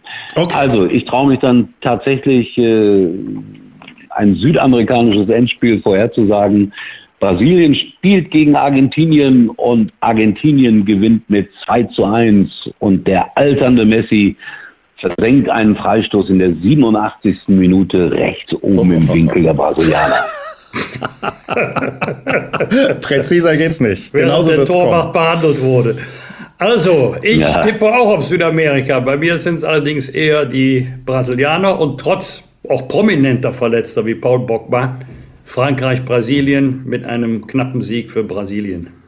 Okay, ich äh, sage England, Argentinien. Und zwar. Ja, und wie geht's aus? Ja, ja, ja, ja, ja, ja, nicht so schlimm. Ich muss ja jetzt genau, ich habe gerade die Aufstellung im Kopf gemacht ja, und, und, sehe, und sehe die Verlängerung und sage, das geht im Elfmeterschießen 4 zu 5 für England aus. Im Elfmeterschießen? Aussage. Ja. ja. Damit bist du aber in jedem Tippbüro weit vorne, wenn du gewinnst. Dann ja, das musst du nicht mehr arbeiten. Quote. Aber es würde sich lohnen, ja. ja. Doch, doch. Also Uli, zum Abschluss unseres äh, Gesprächs hat man nichts mit Fußball zu tun, obwohl natürlich die allermeisten sagen werden, Uli Potowski ist doch klar, das ist Schalke 04 und Fußball. Wir haben ja mal unser Leben, wir sind gleicher Jahrgang, 52, nebeneinander gelegt. Geht um ernste Themen, Politik, Religion, Familie. Es geht aber auch um Heiteres. Und meine Lieblingsgeschichte, die musst du jetzt unbedingt mal erzählen. Die kennst du. Stichwort Olympische Winterspiele, Ski Alpin, wie ich finde, eine hinreißende Geschichte von Uli Potowski. Ja, sehr schön anmoderiert. Dankeschön. Also, ich habe ja bei RTL gearbeitet seit 1984 und man muss sich vorstellen, dass RTL Plus, RTL Television damals ein ganz kleiner Sender war und da musste man einfach alles machen. Also, weil wir ja nur fünf, sechs Leute in der Sportredaktion waren. Und so wurde ich zu den Olympischen Winterspielen nach Calgary geschickt. Jetzt äh, hat der Wolfgang das ja schon so schön gesagt. Ich bin Schalker. Stichwort auf meine Schwackenberge liegt kein Schnee. Ich musste also Winterspiele machen, hatte null Ahnung davon. Und es stand an der Abfahrtslauf der Herren live im Programm vom RTL Plus. Ich völlig ahnungslos, aber es gab einen netten Kollegen vom ZDF, damals Bernd Heller, der war vorgesehen als Kommentator. Und äh, er sagte mir, pass mal auf, Uli, äh, ich weiß, du bist nicht so der große Fachmann, ich helfe dir ein wenig. Hier hast du 120 Kärtchen, durchnummeriert nach Startnummern von 1 bis 120. Da stehen die wichtigsten Dinge über die Rennfahrer drauf und du kannst dann wenigstens äh, abarbeiten, die Startnummern und hast über jeden ein paar Informationen. Jo, ich war sehr motiviert, saß da und was soll ich sagen? Ähm, das Rennen wurde dann abgesagt, weil es kam ein Wind, der hieß Chinook und das Rennen wurde zwei Tage später neu angesetzt und ich saß wiederum dort in der Hoffnung, jetzt habe ich ja die 120 Karten perfekt durchnummeriert, kein Problem für dich. Aber, und das äh, zeugt von meiner Ahnungslosigkeit, das wurde neu ausgelost. Das heißt also, die Reihenfolge 1 bis 120 war völlig anders. Die 18 war die 36, die 36 war die 64. So schnell kriegst du das gar nicht sortiert. Also, das war sehr schwer und eigentlich unmöglich anhand der Karten zu kommentieren, aber ich hatte Glück, rechts neben mir kommentierte der großartige Harry Valerien fürs ZDF. Und man muss sich das so vorstellen, dass äh, bei solchen großen Sportereignissen damals jedenfalls immer nur so dünne Trennwände zwischen uns waren. Und so konnte ich ein bisschen abhören, was Harry gesagt hat und äh, habe dann eigentlich so wortgetreu das übernommen, was er gesagt hat. Und er hatte ja die Angewohnheit, äh, wenn die Skifahrer weit sprangen, zu sagen, Sapradi Bursch. Und ich sagte dann, mein lieber Scholli. Also so habe ich mich gerettet und habe tatsächlich tatsächlich äh, diesen Abfahrtslauf äh, einigermaßen über die Runden bekommen. Jetzt kürze ich das Ganze ein bisschen ab.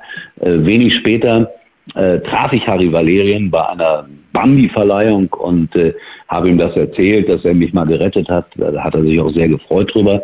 Und wiederum ein paar Tage später war Pirmin Zurbriggen bei mir zu Gast, der damals einer der weltbesten Skirennläufer war und dem habe ich meine Reportage vorgespielt, so nach dem Motto, Herr Zurbriggen, äh, was sagen Sie denn zu diesem Kommentator? Und der hat sich das aufmerksam angehört und sagte dann zum Schluss zu mir, das hätte auch Harry Valerian sein können. Ich sagte, das war im Grunde genommen Harry Valerian. Also das war so eine der abenteuerlichsten Reportagen, die ich machen durfte. Durfte. Okay, das war abenteuerlich. Und jetzt dann interessiert mich natürlich auch, welches war denn so die Reportage oder der Sportmoment, wo Klein Uli Potowski gesagt hat, Mensch, das Kind, das ist zwar Business, ich bin da zwar dienstlich, aber dass ich das miterleben durfte, das vergesse ich mein Leben lang nicht. Es gibt viel, aber es gibt natürlich einen besonderen Moment. Ich durfte 1986 tatsächlich, weil RTL damals auch die WM-Rechte hatte, und das können wenige deutsche Sportkommentatoren über sich sagen.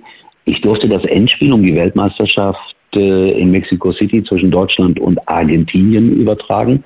3 zu 2 für Argentinien nach einem spannenden Verlauf und nach äh, einigen gravierenden Fehlern von Toni Schumacher, der bis dahin allerdings eine grandiose WM gespielt hatte. Und das ist etwas, das müsst ihr euch so vorstellen, 120.000 Menschen im Aztekenstadion flirrende Hitze, ein ganz besonderes Licht, ein ganz besonderes Spiel. Deutschland lag 0 zu 2 zurück und Rummenigge und Völler schafften dann noch das 2 zu 2. Und dann kam aber ein Traumpass von Maradona auf Buruchaga und der lief alleine auf das Tor zu von Toni Schumacher. Er machte das 3 zu 2 für Argentinien und Maradona durfte den Weltpokal in die Luft halten. Und ich weiß noch genau, wir sind danach äh, mit dem Auto durch Mexico City gefahren und natürlich haben, die, haben sich die Mexikaner mit Argentinien gefreut, aber sie haben sich auch mit Deutschland gefreut, weil es wirklich ein tolles Endspiel war. Und so etwas kommentieren zu dürfen, live dabei zu sein, das ist schon etwas ganz Besonderes und das wird mir bleiben bis zum letzten Tag. Danke für diesen unterhaltsamen und äh, persönlichen WM-Auftakt, der trotz aller Kritik an der WM-Vergabe nach Katar möglich sein muss. Denn am 23. November zählt für das deutsche Team eigentlich nur noch das, was auf dem Platz passiert. Vielen Dank und auf bald, Uli Potowski. Vielen Dank, Uli. Danke Alles euch. Gute. Euch auch. Tschüss. Tschüss. Klartext, Klartext. Wolfgang Bosbach und Christian Rach sind die Wochentester. Tester, Tester. Sie kleben sich auf Straßen und Autobahnen fest und bewerfen Kunstwerke mit Brei oder Suppe. Oder beschmieren die Parteizentralen der Ampelkoalition mit Farbe. Besonders tragische Aufmerksamkeit erzielte eine Straßenblockade in Berlin, bei der ein Spezialfahrzeug der Feuerwehr während der Blockadeaktion einer Radfahrerin helfen wollte und die von einem Betonmischer überrollt wurde. Die Radfahrerin also. Das Fahrzeug der Feuerwehr stand im Stau und war deshalb verspätet am Unfallort. Ort. Wir haben in den vergangenen Folgen der Wochentester oft über die letzte Generation gesprochen. Heute wollen wir mit ihr sprechen. Mit zwei Vertreterinnen der letzten Generation. Wir haben Mutter und Tochter in der Leitung. Beide sind bei den Protestaktionen in vorderster Reihe unterwegs und saßen für den Klimaschutz schon in Haft. Herzlich willkommen bei den Wochentestern Solvik und Lina Schienköte. Hallo, guten Morgen. Damit unsere Hörerinnen und Hörer Sie im Gespräch unterscheiden können, sprechen wir Sie mit Ihren Vornamen an. Ist das in Ordnung? Ja, ja, ja, Dann beginne ich mit Solvik, der Mutter. Sie haben an diversen Straßenblockaden teilgenommen, um auf Ihre Ziele aufmerksam zu machen. Doch in äh, den vergangenen Wochen hagelte es Kritik daran und das sogar von Grünen wie Robert Habeck, Winfried Kretschmann oder auch hier bei den Wochentestern hatten wir Renate Künast zu Gast und die kritisierte das auch. Die Grünen müssten doch eigentlich auf ihrer Seite sein. Was machen Sie denn falsch?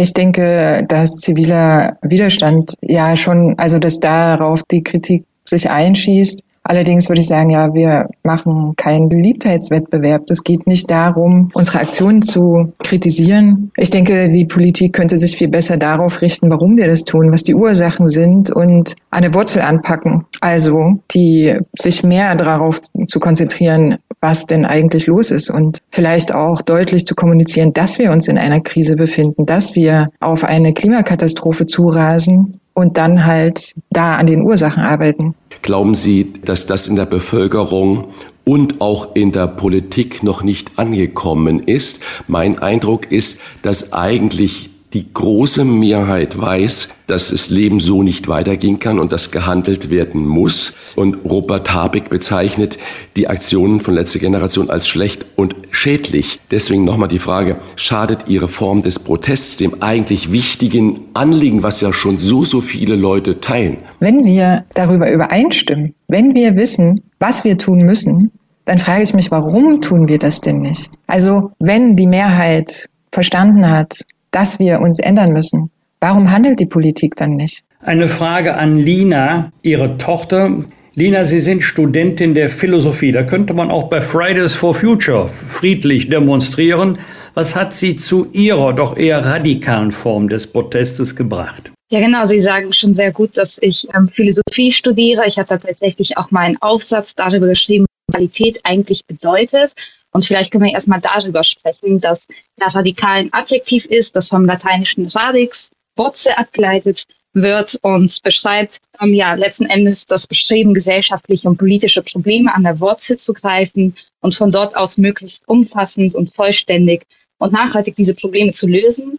Und genau das brauchen wir jetzt auch im Klimaschutz. Wir brauchen radikale Veränderungen, wenn wir noch eine Chance haben möchten, als Menschheit zu überleben. Und ja, ich war selber mit meinem kleinen Bruder, der ist, der ist jetzt neun, auf ganz vielen Fridays for Future Demonstrationen. Ich habe bunte Schilder hochgehalten und ich bin jetzt in einen Punkt der Erkenntnis gekommen, an dem ich feststellen muss, dass all das nicht zu dem geführt hat, was wir jetzt brauchen. Aber glauben Sie nicht, dass das Festkleben eher ineffektiv ist. Wenn ich jetzt daran denke, dass wir ja dringend Energietrassen brauchen, um zum Beispiel alternative Energie von Nord nach Süd, von Ost nach West zu machen und das eigentlich in jeder Gemeinde per Beschlüsse diese Trassen verhindert werden. Warum demonstriert man nicht bei den Gemeinden für schnelles Handeln, für schnelles Realisieren von Energietrassen? Warum äh, geht man nicht zu den Landratsämtern oder zu den Landesumweltministerien hin und sagt, Biogasverstromung ist eigentlich ein unglaublich tolles äh, Mittel, um alternative saubere Energie zu machen. Es darf aber nicht in der Menge eingespeist werden in die Netze, wie eigentlich produziert werden kann. Das heißt, da liegt unglaublich viel brach. Oder warum demonstrieren Sie nicht auf großen Behördendächern, wo man Photovoltaik machen könnte und macht die Bevölkerung darauf aufmerksam, dass der Staat doch eigentlich mit bestem Weg und mit bestem Beispiel vorangehen können. Warum wählen Sie das Festkleben? Das, damit nehmen Sie doch die Leute nicht mit. Warum besetzen Sie es nicht positiv? Ich glaube, die Bevölkerung ist tatsächlich schon viel weiter als die Regierung selber. Wir haben schon längst Mehrheiten für Klimaschutz. Es gibt schon längst Mehrheiten für erste einfachste Sicherheitsmaßnahmen wie ein Tempolimit auf deutschen Autobahnen, die Wiedereinführung des 9-Euro-Tickets. Und ich glaube, da fehlt es ganz klar am politischen Wille. Wir wissen, wozu die Politik alles in der Lage ist. Wir haben das in der Corona-Pandemie gesehen. Da sind wir in eine ja, Notfallwirtschaft gestaltet. Da haben wir ganz ganz viele effektive Maßnahmen ähm, beschlossen. Und ich frage mich, warum wird das Gleiche nicht gemacht in der Klimakatastrophe, in diesem absoluten Notfall, auf dem wir gerade zusteuern, in dem wir uns gerade befinden. Und Aber das war ja, ja meine Frage mich, gerade an Sie. Es gibt ja tolle Aktionen, die man damit demonstrieren könnte. Aber das, genau das gab es ja. Wir haben ja gesehen, dass Fridays for Future Massen auf die Straße gebracht hat. Also es ist ja nicht so, dass solche Versuche nicht gemacht wurden. Es gab Petitionen, es gab Demonstrationen, es gab Aktionen, wo Pipelines abgedreht wurden. Es gab Tanklager, die, wo die Einfahrten blockiert wurden. Aber es führte ja zu nichts.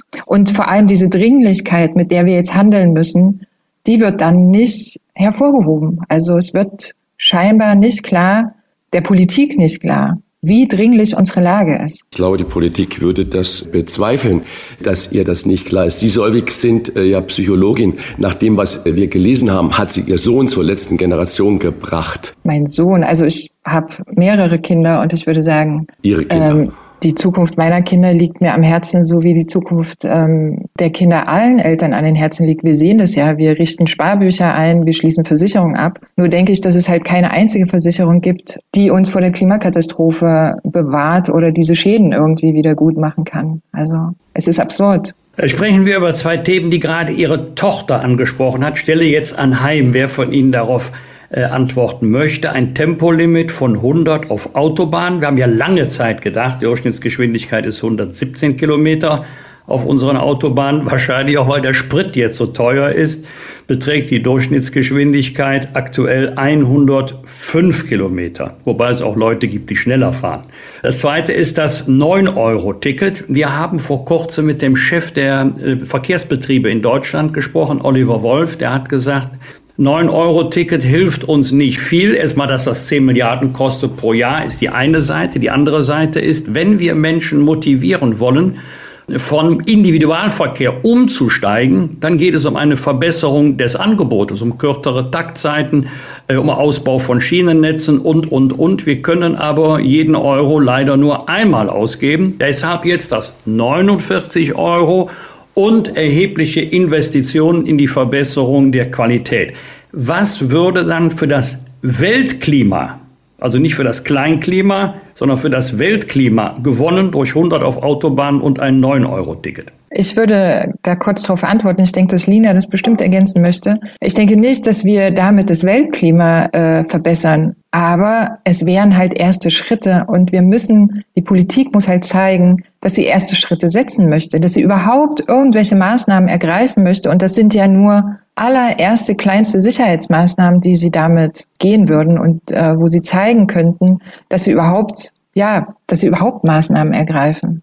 Ja, und wir wollen in einer fortschrittlichen Welt leben, in der wir den Warnungen der Wissenschaft erwachsen begegnen und gemeinsam an der Bewältigung des Klimanotfalls wachsen. Und wir wollen da niemandem vorschreiben, was jetzt der richtige Weg ist, sondern wir wollen zusammenkommen und mit der Hilfe von allen ja auf Augenhöhe in einer gerechten Welt leben. Aber Sie verstehen ja schon, dass die Politik sich nicht erpressen lassen kann. Unter dem Gesichtspunkt, wie zufrieden sind Sie denn mit dem, was der Bundeskanzler Olaf Scholz bei der Weltklimakonferenz im Gepäck hatte? War das der Klimawumms, den wir brauchen? Also zur Klimakonferenz kann ich sagen, dass ich da relativ wenig sehe, dass ich mir davon relativ wenig verspreche. Es sieht ja aus, als wären bis jetzt es halt nur leere Versprechen. 1992 gab es die erste Klimarahmenkonvention, wo wir offiziell anerkannt haben, dass es eine Störung des Klimasystems gibt. Das war 1992, also vor 30 Jahren. Dann hatten wir 97 den ersten völkerrechtsbindlichen Klimaschutzvertrag, wo wir festgelegt haben, wo die Industriestaaten sich verpflichtet haben, ihre Treibhausgase zu reduzieren. Dann hatten wir das Klima, Pariser Klimaabkommen, wovon wir jetzt immer reden, diese Einhaltung der 1,5 Grad. Und was wir sehen, ist, dass wir keine Treibhausgase reduzieren. Im Gegenteil. Also von daher. Wir erreichen die 1,5 Grad, erreichen wir mit 50-prozentiger Wahrscheinlichkeit schon in drei Jahren. In drei Jahren habe ich noch nicht mal ein abgeschlossenes Studium. Also dem müssen wir uns auch bewusst werden, dass, dass diese Ziele zwar, zwar alle versprochen werden und dort im Raum stehen, aber dass das nichts ist, das, das eingehalten wird und vielmehr eine Geschichte ist, die erzählt wird, damit wir bleiben, damit wir uns nicht auflehnen, damit wir uns nicht aufregen und alle ganz normal weitermachen in unserem Alltag, ganz ungehindert davon, dass wir uns gerade auf einem Kurs befinden, der uns geradewegs wie eine Herde Rinde auf dem Weg zur Schlachtbank in unsere Vernichtung führen wird. Denn darum geht es am Ende, um die Vernichtung unserer Gesellschaft und der menschlichen Zivilisation und damit allem, was uns lieb ist. Wie versuchen Sie perspektivisch mit der Politik ins Gespräch zu kommen? Ein bisschen politische Erfahrung habe ich auch. Ich kann mir nicht vorstellen, dass die Bundesregierung, das ist ja Adressat Ihres Protestes, dass die Bundesregierung sagt, also nachdem jetzt so viele Straßen blockiert und berühmte Gemälde angegriffen worden sind, jetzt müssen wir nachgeben. Also das wäre keine Überraschung, das wäre eine Sensation. Und die von Ihnen gesetzten Ultimaten lässt die Regierung ja kommentarlos verstreichen. Wie nähern Sie sich dem an, was man in der Politik einen Kompromiss nimmt? Und Voraussetzung ist ja, dass der Gesprächsfaden aufgegriffen wird. Also ich genau. würde sagen, wir sind gesprächsbereit. Also wir machen immer weiter, bis wir sehen, dass ja ernsthafte Bemühungen gestartet werden, diesen absoluten Notfall gerecht zu behandeln. Und der Ball liegt ganz klar bei der Regierung, jetzt Verantwortung zu übernehmen. Denn für mich mit meinen 20 Jahren gibt es keine andere Option mehr, als jedes Mal wieder auf die Straße zu gehen und mich dort festzukleben. Und ich mache das nicht, weil ich das gerne mache. Ich mache das nicht, weil es mir Spaß macht, sondern ich mache das, weil es die einzige Option ist, die ich jetzt noch habe. Ich muss jetzt friedlichen zivilen Widerstand leisten, weil alles andere versagt hat und kein Gehör gefunden hat. Sie müssen ja nicht nur die Politik erreichen, ins Gespräch zu bringen, sondern Sie müssen vor allen Dingen ja in Rückhalt in der Bevölkerung haben. Und äh, die neuesten Umfragen sagen, dass 84 Prozent der Bundesbürger gerade im Trendbarometer die Form des Protestes ablehnen. Und das quer durch alle Altersgruppen und politische Lager. Gibt Ihnen das nicht doch auch Anlass zum Nachdenken, ob zum Beispiel es nicht Alternativen zum Festkleben oder zum Bilder Sturm gibt. Warum nicht diese Dinge aufzeigen, was Agri-PV ist, dass man da einfach aktiv in Lösungen geht und nicht nur in dagegen geht? Also ich denke erstmal, die Lösungen, die liegen bei der Regierung. Es gibt den IPCC-Bericht, es gibt äh, Bürgerrat Klima und ähm, wir haben auch Lösungen, Vorschläge erarbeitet und das liegt der Regierung ja vor. Ich denke nicht, dass wir diese Lösungen aufweisen müssen, sondern die sind ja schon da. Ja, aber Sie müssen die Bevölkerung mitnehmen. Wir haben Mehrheiten für diese Klimaschutz. Maßnahmen. Es gibt schon längst Mehrheiten. Also ich meine, die Mehrheit der Bevölkerung möchte doch überleben. Das ist doch nichts, worüber wir diskutieren müssen. Das ist doch etwas, wo wir uns einig sind. Dass das ganze Schöne, was auf der Welt existiert, etwas ist, was wir erhalten möchten. Dass wir die Gemälde von, von Monet, von Picasso, dass das alles Sachen sind, die schützenswert sind. Und ich glaube, das ist etwas, wo wir uns einig sind. Und wenn wir dann auf die Wissenschaft schauen, auf die WissenschaftlerInnen, dann müssen wir deren Warnungen ernst nehmen. Es gibt mehrere WissenschaftlerInnen aus ganz Europa, die nach München gegangen sind und dort friedlich zivilen Widerstand geleistet haben und dort mehrere Tage eingesperrt worden, im Gefängnis saßen, dafür, dass sie sagen wollten, hey, unsere Warnungen werden nicht ernst genommen. Wann handelt ihr denn endlich? Wenn Sie so breite Mehrheiten haben, wie erklären Sie sich dann, dass die breiten Mehrheiten für ihre Form des Protestes weit und breit nicht in Sicht sind? Ich denke, dass das nicht, ich denke, dass es nicht nötig ist, dass wir äh, die Mehrheit hinter uns haben in den Aktionsformen. Es ist wichtig, dass wir, dass wir Aktionen ausführen. Also wie gesagt, wir wollen gar nicht. Also es ist nicht unser Vorhaben, beliebt zu sein. Es ist unser Vorhaben, etwas zu bewegen, die Regierung da zu bewegen, jetzt zu handeln und das ernst zu nehmen. Und ich denke schon, dass die, dass die Mehrheit der Bevölkerung auch sieht, dass da Menschen sitzen, denen es wirklich ernst ist, denen das am Herzen liegt. Und wenn wir nichts bewegen würden, dann würden wir zum Beispiel jetzt gerade nicht von ihnen eingeladen worden sein wir würden nicht so medial so groß vertreten sein. Und ich denke schon, dass das, diese Polarisierung, dass das auch letzten Endes was bewirken wird. Das Bundesverfassungsgericht hat einmal in einer Entscheidung wortwörtlich gesagt, bei mutwillig herbeigeführten Straßenblockaden aus Gründen des Protestes ginge es um eine Instrumentalisierung der Verkehrsteilnehmer zur Selbstdarstellung der Demonstranten. Teilen Sie die Kritik des Verfassungsgerichtes? Das Gefährlichste, was wir jetzt gerade tun können, ist weiterhin auf der Seitenlinie zu stehen und hinzunehmen, dass die Klimaschutzziele nicht erreicht werden und das Leben von Milliarden Menschen gefährdet wird. Das Gefährlichste, was wir jetzt machen können, ist einfach so weiterzumachen wie bisher. Wenn die Schwester der gestorbenen Radfahrerin in Berlin dem Nachrichtenmagazin Der Spiegel sagt, sie und ihre Schwester hätten ihre Ziele, also die Ziele der letzten Generation, zu 100 Prozent geteilt, doch, das ist jetzt das Zitat, wie ignorant mit dem Schicksal meiner Schwester umgegangen wird, verletzt mich sehr. Zitat Ende. Was bewirkt dieser Vorwurf bei Ihnen? Es ist immer bedrückend, wenn Menschen im Straßenverkehr sterben. Es ist immer schrecklich, wenn es zu so einem Unfall kommt. Und das löst in uns allen natürlich auch Trauer aus. Und gleichzeitig, ja, finden wir es auch ignorant, wie dieser Unfall instrumentalisiert wird, um legitimen Protest zu delegitimieren. Naja, es ist ja auch legitim von der Schwester oder den Medien, das zu sagen, guck mal, da kommen die Rettungsfahrzeuge nicht durch. Aber äh, wie geht's weiter zu der Frage? Die letzte Generation hat ja der Bundesregierung ein Ultimatum gestellt für Verhandlungen. Dieses Ultimatum ist am 10. November verstrichen. Jetzt die Frage, wie geht es denn nun weiter? Wie werden Sie darauf reagieren und wann würden Sie aufhören mit den Blockaden oder steigern Sie Ihre Proteste jetzt noch? Ich würde sagen, wir werden weiter kreativ bleiben und alles tun, was im friedlichen Rahmen uns möglich ist. Wir werden den Protest ausweiten und den Druck halt mit friedlichen Mitteln erhöhen. Und wir werden nicht aufhören. Wir sehen ja jetzt schon, wie alles aus dem Ruder läuft. Werden Sie neue Ultimaten stellen? Wir leisten so lange friedlichen zivilen Widerstand, bis gehandelt wird, weil wir in der Geschichte auch sehen, dass das das effektivste Mittel ist, das einem ja zur Wahl steht in großen moralischen Krisen, wenn alles andere schon versagt hat. Und ja, wenn man auf die Geschichte schaut, wir sind beide Frauen, wir können nur wählen, weil Frauen vor uns friedlichen zivilen Widerstand geleistet haben, weil sie sich den Gesetzen widersetzt haben und so das Frauenwahlrecht erkämpft haben daran können wir ganz sehen, dass es etwas ist, das funktioniert. Es gibt ganz noch viel mehr Beispiele der, aus der Vergangenheit, an denen wir erkennen können, dass das eine Möglichkeit ist, um schnelle, radikale Veränderungen der politischen, sozialen und ökonomischen Gegebenheiten herbeizuführen. Und deswegen auch ganz klar unsere Einladung an alle. Macht mit, steht auf mit uns und setzt euch gemeinsam mit uns für eine bessere Welt ein. Das verstehe ich jetzt nicht ganz, denn Sie haben ja beides gesagt. Sie haben zum einen gesagt, die Politik tut ja überhaupt nichts, da bewegt sich ja gar nichts.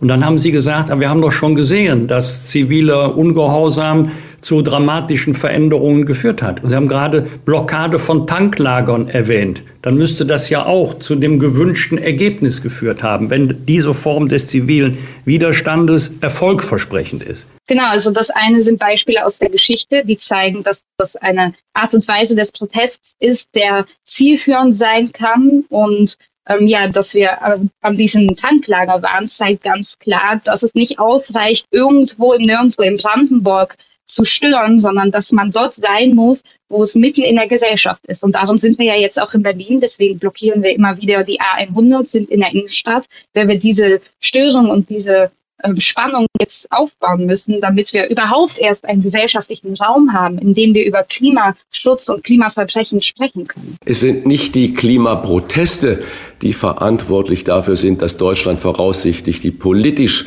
beschlossenen Klimaziele verfehlen wird. Trotzdem gibt es gute Gründe, wie die Mehrheit der Deutschen über die Form des Protestes zu streiten. Das haben wir heute hier bei den Wochentestern getan und ihre Motive ein bisschen besser kennengelernt. Vielen Dank für das Gespräch, für das Darlegen Ihrer Motivation, Solvik und Lina Schienkötte.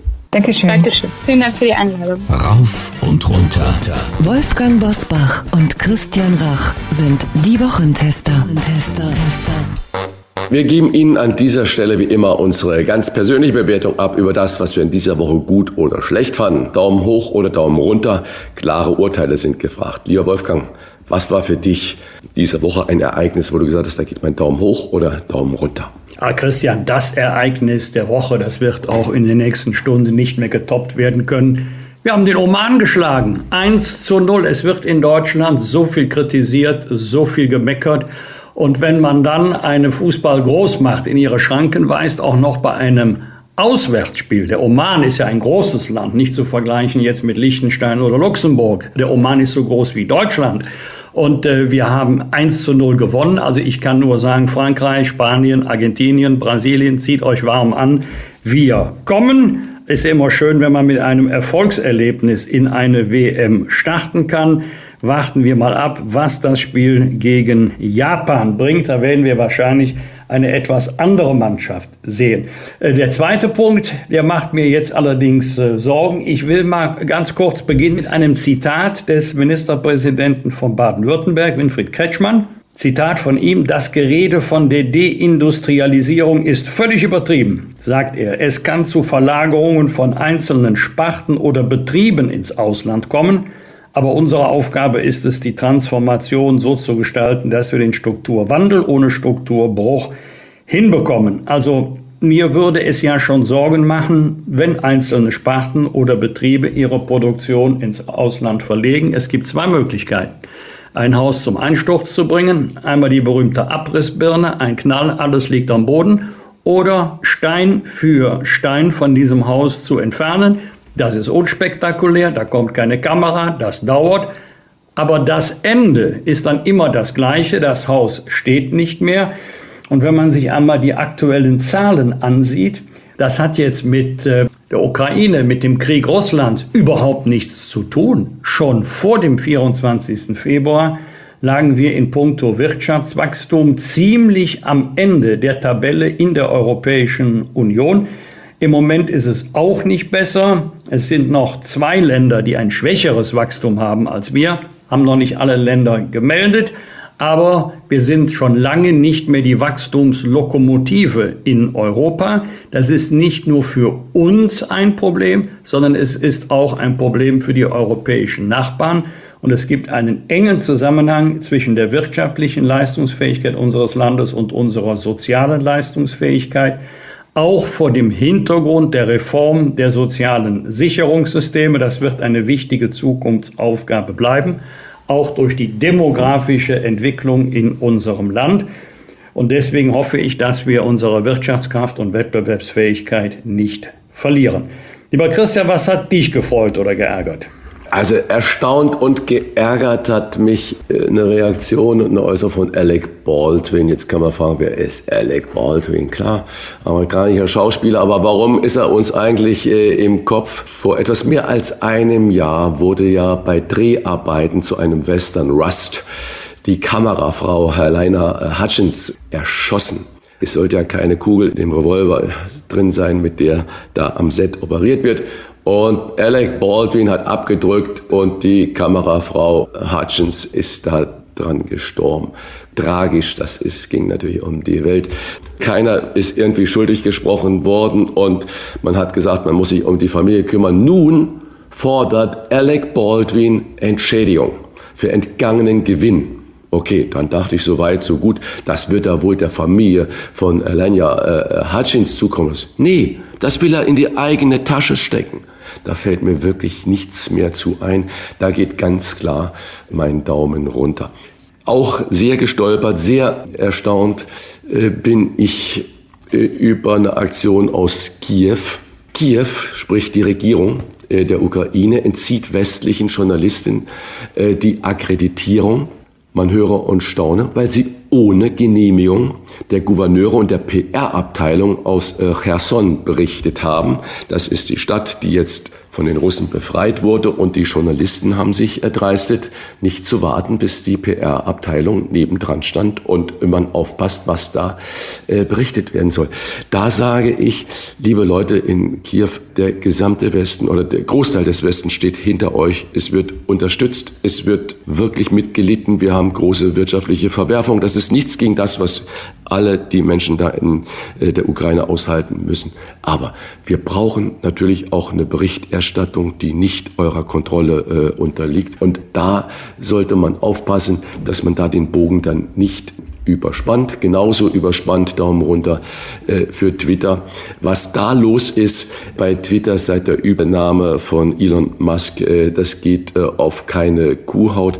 Musk dachte doch wirklich, dass wenn er äh, 8 Dollar einführt, die monatlich äh, dafür bezahlt werden müssen, dass ein Account verifiziert ist, äh, dass man dann nur noch echte Accounts hat und äh, die Fake-Accounts schossen wie Pilze aus dem Boden und er war ganz erstaunt, dass die Leute dann äh, Fake-Accounts machen, wo sie doch acht Dollar dafür bezahlen müssen. Also das ist so lachhaft, was ich da überhaupt nicht verstehe. Und dann nochmal, ich hatte es schon letztes Jahr mal berichtet, Hapag-Lloyd, das freut mich ungemein, hat äh, einen neuen Rekordgewinn hingelegt. In den ersten neun Monaten dieses Jahres haben sie fast, man äh, muss sich hinsetzen, 4,5 Milliarden Euro mehr Gewinn gemacht als im gesamten vergangenen Jahr.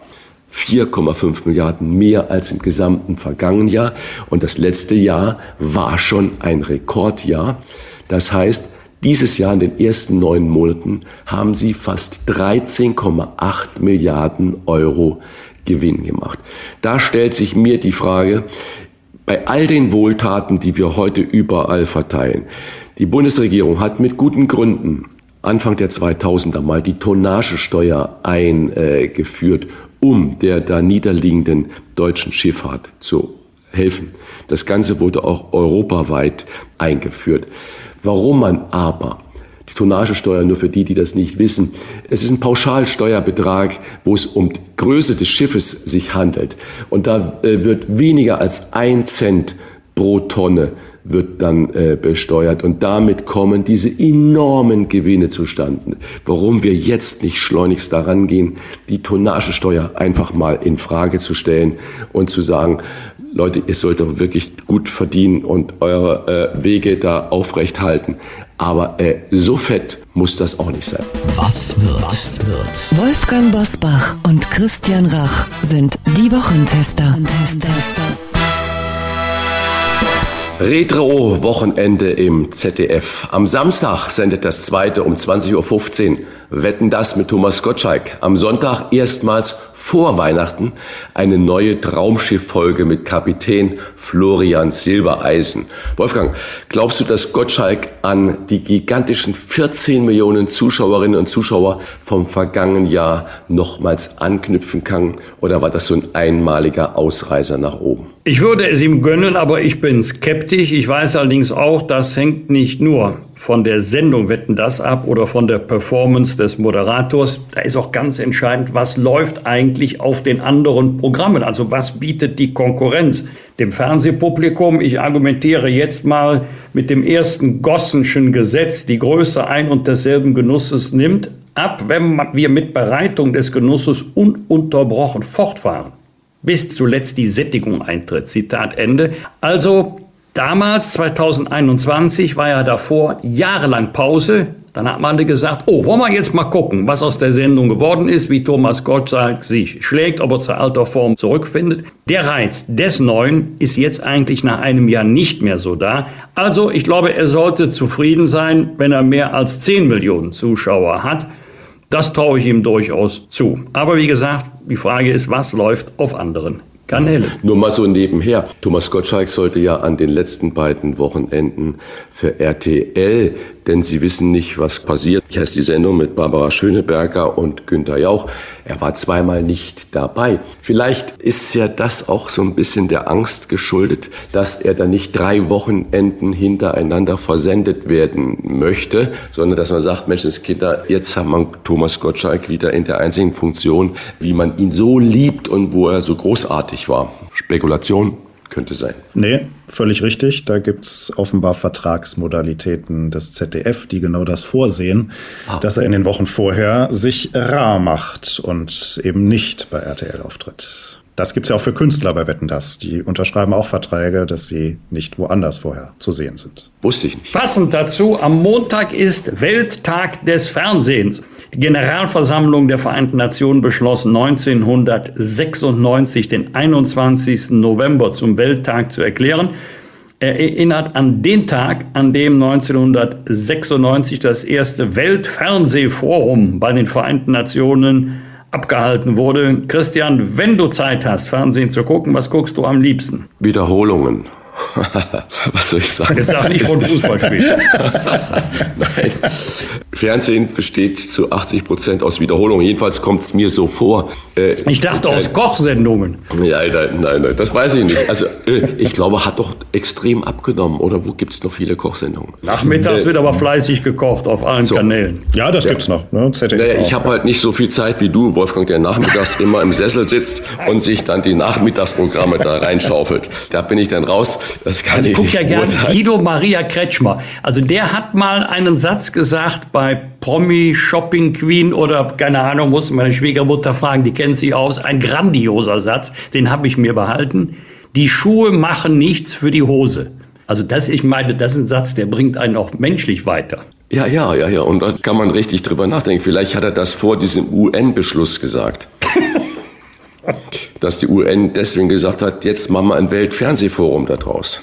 So, Schluss gealbert. Was ich weiß es nicht. Man hört es ja an meiner Stimme. Ich bin gerade ein bisschen kränklich und äh, da lese ich. Aber ich habe auch in den letzten zwei drei Tagen den ein oder anderen Film mehr geguckt. Ich will jetzt nicht das hohe Lied von Arte oder Dreisat spielen, aber meistens bleibe ich dann dort irgendwo hängen.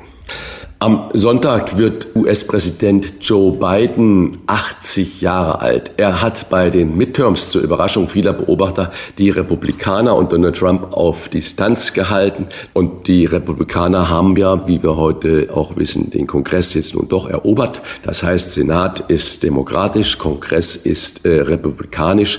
Das Regieren wird ein bisschen schwerer für Biden, aber Insgesamt bewerten die Beobachter das schon als ein Erfolg für Biden und seine demokratische Regierung. Trotzdem sagt Trump, ich kandidiere am 5. November 2024 bei der Präsidentschaftswahl. Wolfgang, wir haben ja über Trump gesprochen. Ist Joe Biden trotz seiner 80 Jahre gar nicht die lame duck, für die er oft gehalten wird? Also das Alter ist, glaube ich, nicht entscheidend, sondern äh, also spanisches Temperament sagt man ihm ja nicht nach. Er ist auch nicht gerade ein mitreißender Redner, eher ruhig und bedächtig. Aber vielleicht ist es genau das, was in schwierigen Zeiten, nicht vielleicht von allen, aber doch von vielen geschätzt wird, zumal gerade der Präsident der USA jedes Wort auf die Goldwaage legen muss. Spannender wird es für mich, wenn es um die Frage geht, ob er nochmal antreten wird. Dann wäre er 82. Also ob seine Partei möchte, dass er antritt. Wenn nicht, dann werden sich die Scheinwerfer schnell von ihm abwenden und auf die Kandidatin oder den Kandidaten gerichtet sein, der dann für die Demokraten in die Präsidentschaftswahl gehen wird. Und äh, die Mehrheitsverhältnisse im Senat haben sich wohl nicht geändert, aber im Repräsentantenhaus, das heißt, das Regieren wird für ihn schwerer. Die Friedrichstraße, Christian, in Berlin ist ab Mittwoch nach mehr als zwei Jahren wieder für Autos befahrbar. Die Senatsverwaltung für Umwelt, Mobilität, Verbraucher und Klimaschutz hatte keine Beschwerde eingelegt gegen die Eilentscheidung des Verwaltungsgerichtes Berlin, obwohl der Senat sehr für das Projekt Freie Fahrt für Radfahrer auf der Friedrichstraße gekämpft hat. Geklagt hatte eine Geschäftsinhaberin, denn der erwartete Aufschwung für die Einkaufsstraße ohne Autos blieb aus. Christian wird beim Thema autofreie Innenstadt immer mal wieder an den Bedürfnissen der Menschen, der Verbraucherinnen und Verbraucher vorbeigeplant. Ich bin froh, dass wir heute ein Gespräch führen konnten, auch mit zwei Aktivistinnen der letzten Generation. Das gehört zum Meinungsspektrum dazu. Will sagen, mir ist völlig bewusst, dass es mit den Verkehren so nicht weitergehen kann. Es muss gehandelt werden. Aber was in vielen großen Innenstädten heute passiert, ist einfach falsch gesprungen. Ich will nicht sagen zu weit gesprungen oder sonst was. Wenn man den Menschen die Mobilität in den Innenstädten wegnimmt, wenn Parkplätze, wenn Parkhäuser absolut dicht gemacht werden. Das Resultat sehen wir, egal ob in Köln, in Hamburg oder in mittelgroßen Städten, äh, die Innenstädte verweisen. Und es fehlen die wirklichen Rezepte, wie man dann gegen die nicht vorhandene Verkehrsinfrastruktur und gegen Amazon und Co. Äh, wirklich die Innenstädte am Leben erhalten bleibt. Wo kommt die Kultur hin? Wo wird äh, Einkauf, Gastronomie, und so weiter noch möglich gemacht. Und vor allen Dingen, wenn man den Autoverkehr raushält, wie bringt man die Leute auch sicher in der Dunkelheit von A nach B oder wieder zu den Stadträndern oder in die Vororte hin? Da wird mir zu viel gejubelt. Freie Fahrt für freie Fahrradfahrer. Okay, das muss man schaffen, aber nicht dahingehend, dass die Innenstädte verweisen. Also ich glaube, das muss man neu denken, das sollte man neu denken. Eine staubfreie, abgasfreie, aber auch tote Innenstadt, damit ist keinem irgendwie gedient. Am Donnerstag ist Thanksgiving Day in den USA. Und einen Tag später starten die Amerikaner mit diesem Black Friday in die Saison der Weihnachtseinkäufe. Der Shoppingtag Black Friday ist mittlerweile auch in Deutschland ein Event. Wir haben ja gerade schon über Innenstädte geredet und über Billigangebote lockt man wiederum Leute hin. Aber es ist natürlich ein großer Online-Tag auch, wo die Online-Dienste unglaublich von profitieren. Wolfgang, bist du ein Schnäppchenjäger? Äh, ganz eindeutig nein. Also an mir könnte der Handel, vor allen Dingen der Online-Handel, verzweifeln. Ich kaufe, weil ich etwas brauche, nicht weil ich jetzt den Kauf, das Shoppen als Erlebnis für mich empfinde. Also, wenn ich einen bestimmten Artikel brauchen würde und der an diesem Tag besonders günstig wäre, dann könnte mich der Black Friday verführen. Aber auf die Idee, etwas zu kaufen, nur weil es an dem Tag billiger ist als an anderen Tagen, glasklar, nein. Zum kommenden Wochenende starten in ganz Deutschland die Weihnachtsmärkte. Christian, du als Gourmet, wo könnte man dich auf dem Weihnachtsmarkt finden? Naja, zumindest nicht am Gourmetstand. Weil den findet man einfach auf Weihnachtsmärkten nichts. Ich habe überhaupt nichts dagegen, auch mal eine Bratwurst oder einen Bratapfel zu essen. Das gehört zu einer schönen Weihnachtszeit und zu einem Bummel durch die Innenstädte. Aber man darf bitte nicht mit diesem Vorsatz der Gourmandise, der Feinschmeckerei zum Weihnachtsmarkt gehen. Damit würde man die Weihnachtsmärkte überfrachten, überfordern. Das ist auch nicht Sinn und Zweck, sondern die Atmosphäre, schnuppern die Lichter, sehen, wenn sie denn leuchten dürfen, der Geruch von Glühwein, das ein oder andere Glitzerlicht. Das ist das Schöne am Weihnachtsmarkt, aber für richtig lecker Essen gehen gibt's entweder im Hause Rach selber oder ich gehe irgendwo zu einem tollen Kollegen. Und zum Abschluss, wir haben ja heute schon Uli Potowski gehabt, der dein Jahrgang ist, äh, lieber Wolfgang. Und jetzt haben wir noch einen, der dein Jahrgang ist, nämlich viele, viele unserer Zuhörerinnen und Zuhörer erinnern sich noch an Ilja Richter. Der Schauspieler und Moderator wird am Donnerstag 70 Jahre alt. Bekannt wurde er durch die legendäre ZDF-Musiksendung Disco, die er von 71 bis 82 moderierte. Heute arbeitet er Richter als Theaterschauspieler und wir sagen an dieser Stelle einfach vielen Dank für die tollen Momente damals beim ZDF, lieber Eher Richter. Alles Gute zum Geburtstag und vor allen Dingen gesund bleiben. Einen wunderschönen guten Abend meine Damen und Herren. Hallo Freunde! Halleluja! Licht aus! Spot an! Spot an! Ja! Das war doch legendär. Bosbach und Rach. Im Internet diewochentester.de Das waren die Wochentester mit Unterstützung vom Kölner Stadtanzeiger und dem Redaktionsnetzwerk Deutschland. Wenn Sie Kritik, Lob oder einfach nur eine Anregung für unseren Podcast haben, schreiben Sie uns auf unserer Internet- und auf unserer Facebook-Seite.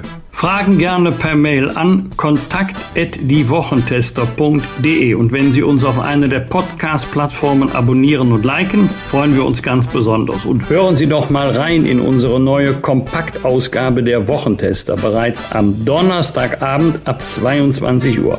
Die neue reguläre Folge hören Sie dann am Freitag ab 7 Uhr. Danke für Ihre Zeit. Was war? Was wird? Wolfgang Bosbach und Christian Rach sind die Wochentester. Ein Maßgenau Podcast. Powered bei Redaktionsnetzwerk Deutschland und Kölner Stadtanzeiger.